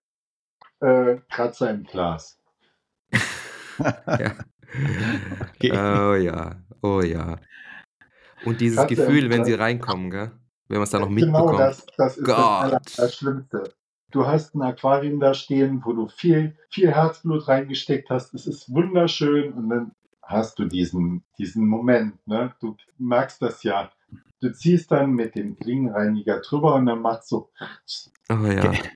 Kennst du, das, kennst du das Gefühl aus deinem aktuellen Aquarium etwa? Hast du Ja. schon wieder gehabt? Ja. Ja, ja. Also ich kann dir gerne mal ein Foto schicken, wie das aussieht. Es war abends dunkel und ich dachte, komm, machst noch gerade die Scheiben sauber. Zweimal hin und her, dreimal hin und her und dann gemerkt, Mist, da ist was dazwischen. Und ich hatte nicht mal die Metallklinge dran, sondern die Kunststoffklinge. Mhm. Da Ja. hat sich eine kleine Schnecke beim Saubermachen selber vorne an der, an der Kunststoffklinge verhakt und ich habe mir eine Scheibe komplett zerkratzt. Oh. Das tut richtig weh, weil du kannst nicht rauspolieren. nee. Ähm, du kannst nur entweder ein neues Aquarium kaufen oder halt die Scheibe rausschneiden, neu verkleben Ja. und Oder das einfach in- akzeptieren. Oder einfach, einfach akzeptieren. Ja, ich habe mich monatelang jeden Tag über diese Scheißkatze. Das kenne ich, Ja, ja. Aber selber gemacht dann, ne? das kommt Ja. noch hinzu. Ja. Aber noch schlimmer finde ich eigentlich die Kratzer fast, wo du dann vom Becken stehst, denkst du, hä? Wo kommt dieser Kratzer her? Also dessen die noch schlimmeren, du, du denkst an nichts Böses, guckst ins Becken rein, fetter Kratzer drin, denkst dir so, Ja, fetter Kratzer. Wer war das? wer war das? Genau, richtig. Ja. Aber, aber sind wir nicht alle mittlerweile so weit? Ich meine, wir haben das hier, glaube ich, jetzt schon alle lange, länger gemacht. Also ich akzeptiere Kratzer irgendwann, wenn sie mal Ja, reinkommen im ja. Aquarium. Ich weiß, das gehört dazu. Also ich habe ja Das fällt aktuell, mir unglaublich Ja. schwer. Ja. Also jetzt nicht bei jedem Aquarium, aber bei dem schon. Also ich hatte ich hatte so ein 375 Liter Süßwasser-Aquarium. Ähm, da hat es mir lange nicht so viel ausgemacht. Mhm. Aber da bei dem, und jetzt, da kommt jetzt, äh, kommt jetzt der einzige Nachteil, den die Straton Pro hat. Die leuchtet so breit aus, dass die auch schön die Der soll die doch auch. Die ist ja für Korallen gemacht. Ja, die Nicht für ist Kratzer. Korallen gemacht, nicht für den Betrachter. Ja. ach geil. Ja, das ist echt ätzend. Ich habe ja Acrylbecken aktuell und da ist es bei mir so, dass ich, wenn ich von außen was reinkriege, kann ich selbst rauspolieren, was super cool ist. Ja. Und wenn innen irgendwas ist, dann ist es sogar so, dass ich mir vom äh, Flo ja die Unterwasserpoliermaschine schicken kann, lassen kann. Dann kann ich das händisch rausmachen. Beziehungsweise, wenn es im oberen Drittel ist, kann ich Wasser so weit ablassen, dass ich auch wiederum selbst mit der Hand, das ist ein ganz normaler so Algenradierer, da habe ich so eine äh, Politurlösung, die ist auch quasi auf Lebensmittelbasis. Und ähm, da kannst du auch im Becken dann ähm, noch deine Kratzer rauspolieren. Das ist echt super praktisch, auch wenn viele immer sagen, Acryl ist super kratzerempfindlich, aber ich muss sagen, jeden Kratzer, den ich da drin hatte bis jetzt, habe ich rausbekommen. Ohne Probleme, auch Ja. wenn es unter Wasser war. Ich habe sogar den ähm, Florian angeschrieben, äh, wegen der Unterwasserpoliermaschine. Mhm. Äh, da haben die, äh, die haben zurückgeschrieben, haben gemeint, vergiss es, das funktioniert nicht. Nee, bei Glas geht es nicht. Das kannst du. Nee, nee. Äh, hier, ich habe den, ich habe den Namen vergessen, Aqua Emotions, der hat es ja auch gesagt gehabt, kannst du, er hat alles probiert schon. Ähm, du, der hat es mal so höchstens so ein bisschen unsichtbarer bekommen mit so einer Flüssigkeit, die er hat reinlaufen lassen. Ich weiß auch nicht mehr, was es genau war. Dafür muss das Becken auch trocken sein und nicht nass und da kannst du es gleich rausschieben, äh, rausschneiden, das Glas dann. Ähm, das, also du kriegst keine Kratzer aus Glas raus. Das ist leider, leider, dafür ja, gibt's nichts. die unschönen Kratzer, ja. Richtig. Äh, Ja, Irgendwo sind, wo es einen nicht stört, sagen wir mal, wenn die Rückwand irgendwann Kratzer aufweist oder der Boden, äh, das stresst mich überhaupt nicht so. Aber mm, wenn du halt, bei mir ist es so, ich komme dann ins Wohnzimmer rein, mache die Tür auf und gucke genau auf die Scheibe Ja. drauf, kenne ich. in der diese Kratzer sind. Das halt Das kenne ich. Naja, Aber so ist es halt. Damit musst du jetzt leben, bis die Vergrößerung des Beckens kommt. Genau. Oder bis ein neues kommt. Vergrößern werde Richtig. ich das, glaube ich, nicht. Ich bin mit Okay. der Größe echt ganz zufrieden. Hm. Hast du denn Zukunftspläne, wenn wir jetzt mal zum Abschluss kommen möchten und sagen, okay, reden wir mal darüber, ob du noch was geplant hast? Ja, ich werde ähm, den Rippaufbau nochmal irgendwann umbauen. Mhm. Ah ja, das machen mehr. Das höre ich öfter in letzter Zeit. Ja, weil ähm, ich meine, das ist, ähm, ich war, als ich den gebaut habe, hatte ich halt eine bestimmte Idee im Kopf, wie das aussehen soll. Und beim vorderen ähm, sind diese, wenn man drauf guckt, also ich hatte bei dem hinteren Teil steigen die Riftäste noch so zur Scheibe an. Das heißt, man guckt immer auf die unschöne Unterseite. Mhm. Hm. Und da mache ich mir die ganze Zeit schon Gedanken, wie ich das gestalten kann, dass ich diesen Eindruck so hinkriege, dass man auf die Korallen guckt, statt auf die Unterseite. Also Mhm. ich hätte gern Verstehe. irgendwie eine Möglichkeit. Ihr kennt das bestimmt alle, wenn man beim SBS-Aquarium von oben auf die Korallen guckt. Äh, das ist ein ganz anderer Eindruck, als wenn man Ja. von der Seite anguckt. Ja, Ja, du das hat guckst dann so unter die Tiere drauf immer ein bisschen. Ich weiß, was du meinst. Ja, also von oben ist es ja dann so, äh, deswegen sehen ja auch Muscheln so besonders toll aus, ne? Oder auch, auch viele äh, Akros ja eben auch, selbst Fische, weil man dann mehr direkte Reflexion hat. Das heißt also, das, das hat damit zu tun, wie der Anteil der direkten Reflexion ist. Und äh, der Betrachter vor der Aquariumscheibe, ich sage mal, was die Hauptblickrichtung ist, wie ein Aquarium im Wohnzimmer platziert ist und wenn man dann typischerweise für die Sitzgruppe ist, wo man sitzt, dann sollte die Deko äh, von dieser äh, Richtung her nach hinten leicht ansteigen, damit man eben Mhm. dann praktisch ja in den Nuss kommt, Genuss kommt, ähm, ja, äh, da auch mehr direkte Reflexion zu bekommen. Das ist übrigens der Mhm. Grund, warum damals T5 sich äh, auch so durchgesetzt hat, nicht nur wegen der geringen Eigenabschattung von Korallen, sondern auch weil die Farbwiedergabe tatsächlich besser war, weil durch das diffuse Licht man mehr direkte Reflexion bekommen hat, also fürs Auge, für den Betrachter Ja. vor dem Aquarium. Und das ist also schon äh, so, dass es für, unser, für unsere Wahrnehmung eine farbsteigernde Wirkung hat. Ja, und das ist eben auch ein Grund, warum großflächige Leuchten interessant sind. Ähm, das sieht man aber leider immer erst im direkten Vergleich. Ne? Ich habe das auch Ja. gesehen, was, was ganz äh, extrem war. Auch sogar bei LPS-Becken. Ich hatte ja davor ähm, die äh, Aquillumination drauf und die hat ja zwei Spotlösungen. Die, mit der ist Becken ja auch super gut gelaufen. Aber wie, wie heftig das dann war, wie ich die, äh, wie ich die Stratum Pro drauf hatte, von der flächigen Ausleuchtung her, dass du viel mehr Farbe auf einen Schlag an den Tieren gesehen hast, weil das Licht einfach mehr in jede Rille und jede Ritze eingedrungen ist. Und dadurch war das Tier einfach viel weiter drumherum beleuchtet. Und du hattest einfach, die Korallen sahen einfach auf Schlag, von, also von einem aufs andere Mal viel farbiger aus. Und da hast du, das hast du halt durch jede, klar, durch jede Flächenbeleuchtung hast du halt einfach mehr, viel mehr Anstrahlung und dementsprechend auch viel mehr Reflexion. Und so sah das Ganze dann echt äh, tippitoppi aus. Ich hätte, glaube ich, ja, ich hätte es andersrum auch hinbekommen, aber wahrscheinlich hätte ich dann so zweimal vier Spots gebraucht oder sowas in der Art, dass ich das Mhm. genauso hinbekommen hätte. Ja. Ja. Das ist viel mehr zaubern. Also ähm, mit, den, mit den Spots, ähm, dass, dass halt das Licht praktisch eher aus Richtung des Betrachters kommt. Genau. Ähm, also es gibt da jetzt, mein Aquarium ist von unten weiß poliert. Äh, das ist ein Bärbottom. Ähm, da gibt es halt schon viel mehr Lichtreflexionen vom, vom Boden und von außen als jetzt bei einem Aquarium, das mit Sand betrieben wird. Mhm. Aber so, das war auch der größte Unterschied von der, zwischen der Beleuchtung, die ich vorher hatte, mit diesen Einzelspots und der äh, jetzt mit der Straton Pro. Also Mhm. die Straton Pro ist der Farbeindruck bei den Korallen, das ist schon nochmal eine gute Schippe drauf. Ja, das, also das Entscheidende, glaube ich, bei der ganzen Geschichte ist, viele wissen das gar nicht, dass es diesen Effekt gibt, dass je flächiger man ein Aquarium beleuchtet, desto farbsteigernder ist das äh, für nicht nur die Koralle jetzt selber wegen der Eigenabschattung, sondern wirklich auch optische Gründe, ne? also wirklich auch von, für den Betrachter vom Aquarium.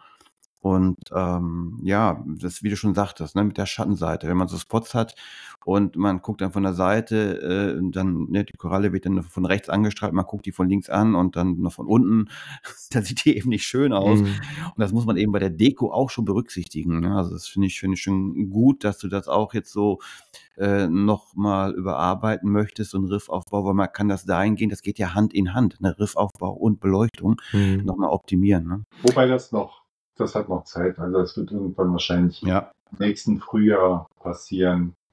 das wäre ja, wenn die Ähm, auch jammern auf hohem Niveau, ne? Ja, genau. Ja, es läuft ja. Also Genau. es läuft. ich gucke jetzt erstmal, dass ich die paar Glasrosen rauskriege, die ich drin habe, dass die sich nicht übermäßig vermehren. Also man hat ja immer zu tun, so ist es ja nicht.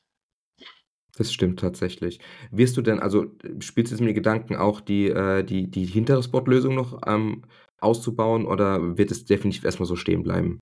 Also das wird erstmal so, so bleiben, weil die ähm, hintere Spot-Lösung hat halt den Vorteil, ich kann jetzt wirklich mal austesten, wie, äh, wie der Unterschied Mhm. bei den, beim Korallenwuchs ist. Das wäre nämlich so eine Frage gewesen, die mich vorher schon interessiert hat. Ich habe äh, zum Beispiel dieses hier aus Zürich, Emotions, Mhm. die haben ja so ein großes äh, Becken vom, Vom Flo? Bioway. Ja. Mhm. Äh, die haben eine flächige Beleuchtung oben drüber und ich finde, die Korallen wachsen da so wahnsinnig schön. Mhm. Mhm. Also diese, diese Wuchsform, ich kenne das halt von, von Videos aus, aus großen Riffen, diese Wuchsform, wenn die so in ihrer, also die, die, die Tischkorallen wachsen wie eine Tischkoralle und nicht wie Kraut und Rüben und sowas. Das, das wäre halt so ein Ziel. Also ich bin auch bei den ganzen Korallen weniger auf die Farben fixiert, sondern eher auf die Wuchsform, Mhm. damit es halt so von der Struktur her ein Ja, stimmiges. Bild gibt. Und ich glaube, das wird unter der Straton Pro deutlich besser gelingen als unter der vorherigen. Ja, das ist jetzt nicht nur Straton Sp- äh, Pro spezifisch, sondern es ist einfach ja grundsätzlich so, je größer die äh, Lichtquelle immer im Aquarium ist, desto mehr hat man diesen Effekt, dass die Koralle von allen Seiten energetisch versorgt wird und das kommt wieder der Wuchsform zugute. Ne? Also im Prinzip sind diese beiden Kernfaktoren sind eigentlich die Strömung und die, äh, also wie die Koralle angeströmt wird und auch Mhm. wie die Lichtverfügbarkeit ist. Ich habe hier äh, einen befreundeten Aquarianer in der Nähe von Münster und der hat eben auch den gleichen Effekt, dass die Korallen super wachsen, aber sobald die dann aus dem Idealbereich äh, rauskommen, dann stoppen sie vom Wuchs her. Das kann man den Korallen regelrecht ansehen. Mhm. Und selbst er, obwohl er Straton Pro hat, überlegt jetzt sogar noch größer die Lichtquelle im Aquarium zu machen. Ähm, ein spontanes Beispiel, der mir einfällt, ist Mix Reef. Äh, der hat sogar zwei Straton Reihen über seinem großen Becken dann, um eben die Fläche maximal äh, ja, von seinen Stellmöglichkeiten Mhm. zu verbessern. Das heißt, er hat, man hat ja auch einen Mehrgewinn an Flexibilität, also die natürliche Wuchsform auf der einen Seite, dass man das besser unterstützen kann und gleichzeitig nutzt man die Aquarienfläche nochmal viel besser, weil der Sweet Spot ja dann größer wird. Ne? Mhm. Ja, Ja. das war auch äh, beim, der, der Tom hat in seiner Farm ja auch Ja, zwei Reihen äh, nebeneinander. Ich weiß nicht, hat er, hat er die großen, die, ähm, die mittleren, die mittleren, aber natürlich hat er auch eine große Grundfläche vom Aquarium. Ne? Ja, die Zuchtstücke, die er da drin stehen hat, die wachsen ja wirklich wunderschön. Er hat, hat natürlich auch viel ähm, Wasserbewegung drin. Ja, Also diese, diese Mischung aus Wasserbewegung, aus Strömung und Licht scheint bei dem ganz gut zu funktionieren. Aber der hat ja auch Ahnung. ja, kann man sagen. Ja, ähm, apropos Ahnung, ihr wisst noch, gell, wir haben nächste Woche, gleich nochmal für unsere Zuhörer, haben wir unser Date mit äh, Tom und Cory. Da Mhm. treffen wir uns auch wieder zu einem Podcast, dann sogar zu viert. Ähm, und da werden wir über, Spoiler, Spoiler, über Signature Corals reden und Designer-Korallen und erfundene Korallennamen und Fantasiekorallen und Korallen im ganz Allgemeinen. Also es geht um Korallen. Nur mal so nebenbei erwähnt. Ich wollte euch jetzt nicht unterbrechen, ihr dürft weiterreden. Du hast ja jetzt von deinen Plänen schon erzählt. Wie denkst du jetzt nach dem ganzen Werdegang, du machst das ja schon jetzt so lange, ne? Äh, wie denkst du denn so über diese neuen Trends da, die gerade da so sind? Also, ähm, ähm, oder gibt es da irgendwelche Dinge, die dich ja gerade noch äh, richtig ähm, ja, beschäftigen, außer jetzt Antibiotikum? Also gibt es da neue äh, Impulse für dich? Weil ich finde, so ein Hobby lebt ja auch immer dadurch, dass man ja was Veränderung, Erneuerung äh, irgendwie äh, ja, ähm, mitbekommt und das auch austesten möchte. Gibt es da irgendwas, was dich beschäftigt, gerade aktuell? Ähm, aktuell beschäftigt. Ja, das ist bei mir immer so, ich gucke mir dann ein Video an oder ich lese was in Foren und äh, mache mir dann so akut Gedanken drum, dann ist das wieder weg und irgendwann plötzt dann wieder auf. Also da gibt es Ja. nichts nichts Konkretes. Ist das Thema So. Signature-Korallen bei dir vielleicht eine, eine Sache?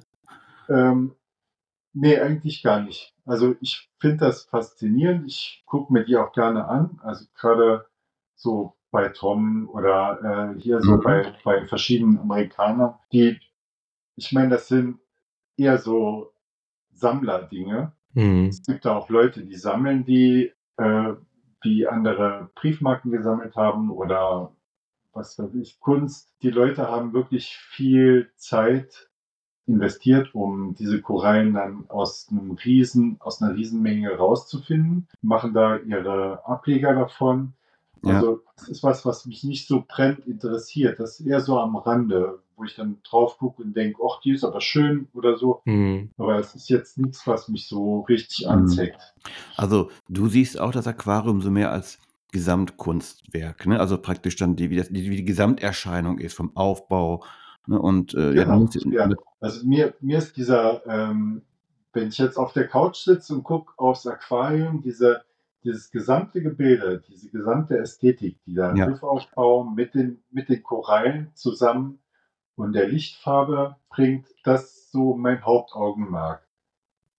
Ähm, Mhm. Wenn, wenn jetzt da nur ähm, so Extremfall, ich hätte drei, drei Querbalken aus Acrylglas innen drin, darauf setze ich die Korallen und habe dann, also wie in so einer Vitrine, besondere Korallen. Das gibt mir nicht so viel. Also Mhm. ich finde das sehr viel, viel wichtiger für mich selber jetzt, für meinen Stil hier, die, die Korallen zusammen mit dem Riffaufbau und den Fischen und Krebsen und was da alles so drin kreucht und fleucht, so ein Gesamtbild ergibt, das mich anspricht. Ja, das ist sehr gut beschrieben, finde ich. Ja, ist, ja, sehr, würde ich auch so unterschreiben eigentlich, obwohl ich auch immer sehr viel geguckt habe nach außergewöhnlichen Tieren. Aber ich finde das Gesamtbild, was sich ergibt, ähm, ist wichtiger, wie jetzt äh, drei, vier, fünf, zehn außergewöhnliche Korallen wie auf dem Präsentierteller hinzustellen und nur um sie zu haben oder im Becken stehen zu haben. Ein klassisches Beispiel wäre ja dann diese Ablegerplatten, die noch auf dem Boden stehen, diese großen viereckigen, äh, wo das Tier dann nicht mehr ins Riff integriert ist, sondern was dann wirklich so eher so diesen Sammelaspekt abdeckt, äh, statt diesen äh, aquaristischen Aspekt, sage ich jetzt mal. Ja. Ja, das war auch ein Grund, warum ich mein Frakeboard praktisch unten im Technikbecken verstaut habe, weil ich halt, mich stört das oben optisch, Ja. wenn da noch so ein Ablegerdeck drin ist. Da gehe ich halt, ich gehe dann dran vorbei und dann denke ich ja, Störfaktor, Störfaktor, Störfaktor, Mhm. am besten weg. Das ist so nicht meine, meine Art, Aquaristik zu betreiben. Mhm. Mhm. Ja, ich kann das gut nachvollziehen. Ich habe ja auch bei mir im Becken, ich habe natürlich äh, haben viele Leute mich dafür gekannt, dass ich auch das ein oder andere sehr ausgefallene Tier habe. Aber bei mir sind auch, ich habe meine Sinularia drin, ich habe noch ein paar andere Weichkorallen, ich habe meine ganz günstigen Zoas, die auch wachsen wie Unkraut. Um, die bilden halt dieses, sage ich mal, dieses Gesamtbild wird halt dadurch hergestellt vom Becken. Ja. Und natürlich ist es äh, toll, wenn du so ein Gesamtbild auch herstellen könntest, weil man s- vielleicht auch den finanziellen Spielraum dafür hat. Wenn man nur High-End-Tiere hat, gibt es ja auch solche Becken, ist natürlich super schön anzugucken. Und wenn dann so ein Becken auch so gestaltet wird, wie du es eben erwähnt hast, dass es eben auch ein, in, harmonisch zusammenwirkt oder harmonisch zusammenspielt das, und es auch zusammenkommt, das Becken, dann ist es ja noch toller. Ähm, aber grundsätzlich würde ich dir vollkommen recht geben, dass da dieses Zusammenspiel von der Platzierung der Koralle und äh, wie ist sie gestellt und wie ist sie befestigt und wie integriert sie sich in den Riff und wie wächst sie, ist viel wichtiger für den gesamten Eindruck des Beckens, wie ein super teures, buntes Tier stehen zu haben. Ja, ich finde auch so eine Signature-Koralle, ich meine, ist nice to have, ne, auf jeden Fall.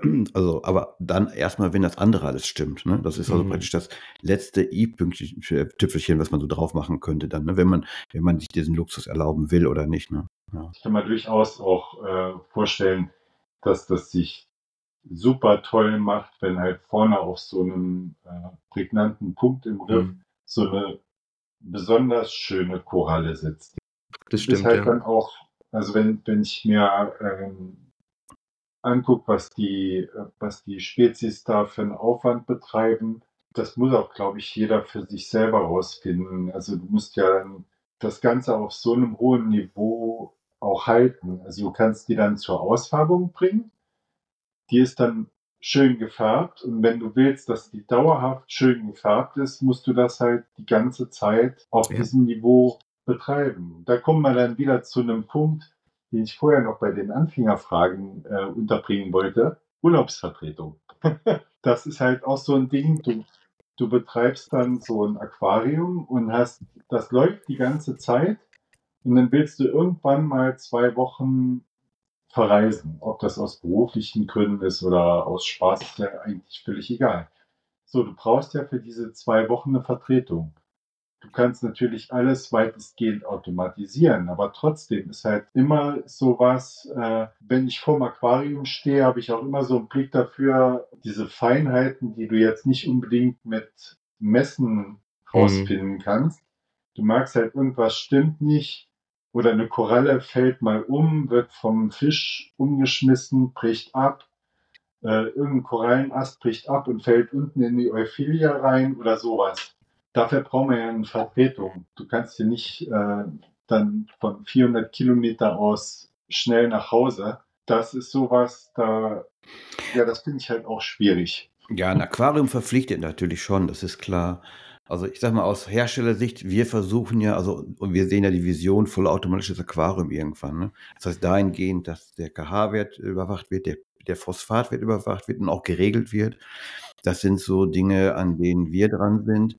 Und das sind alles Dinge, wo wir glauben, dass eben dann äh, Troubleshooting ist, dass also im Prinzip mhm. dort Defizite rechtzeitiger erkannt werden und auch beseitigt werden können. Aber es wird natürlich niemals so sein, wie du schon sagtest, ne, wenn eine Koralle umfällt in, die, in den Wunderkoralle, ein Ast oder sowas oder, oder was anderes passiert. Ähm, damit kann man sich natürlich nicht schützen dann. Ne? Nee, ja. da, kannst du, ja. da brauch, brauchst du jemanden vor Ort. Das ja. ja tatsächlich. Meine Frau hält mir gerade ein Schild rein. Sollen wir alleine fahren? ja, ich würde sagen, wir machen auch Schluss jetzt. Wir haben sehr, sehr viel uns ja. unterhalten über alle möglichen Themen. Super cool, dass du da warst, Peter. Und vielen Dank für deine ja, Zeit auf jeden Fall. Dank. Ja, hat Spaß gemacht mit euch. Ja, war sehr cool. Und vielleicht ja, sprechen wir uns ja mal wieder. Ach, bestimmt. Wir sehen uns ja noch äh, dieses Jahr, glaube ich, irgendwo. Stimmt. Wir sehen uns auf der Fisch und Reptil. Tatsache. Ah, Olli, du hast gar nicht gesagt, ob du mitgehst. Aber ich glaube, viel. Wahrscheinlich ja, nicht. Wahrscheinlich ja, nicht. Ist zu weit weg für dich, glaube ich. Das, da ja, musst du echt eine gute Ecke äh, fahren. Da muss ich mit Übernachtung machen und so. Mhm. Und das, das, lohnt sich eigentlich nicht. Ja, der Peter Früher übernachtet auch. Öfter, ja. Peter übernachtet, dann hätte mal richtig, richtig steil gehen können hier.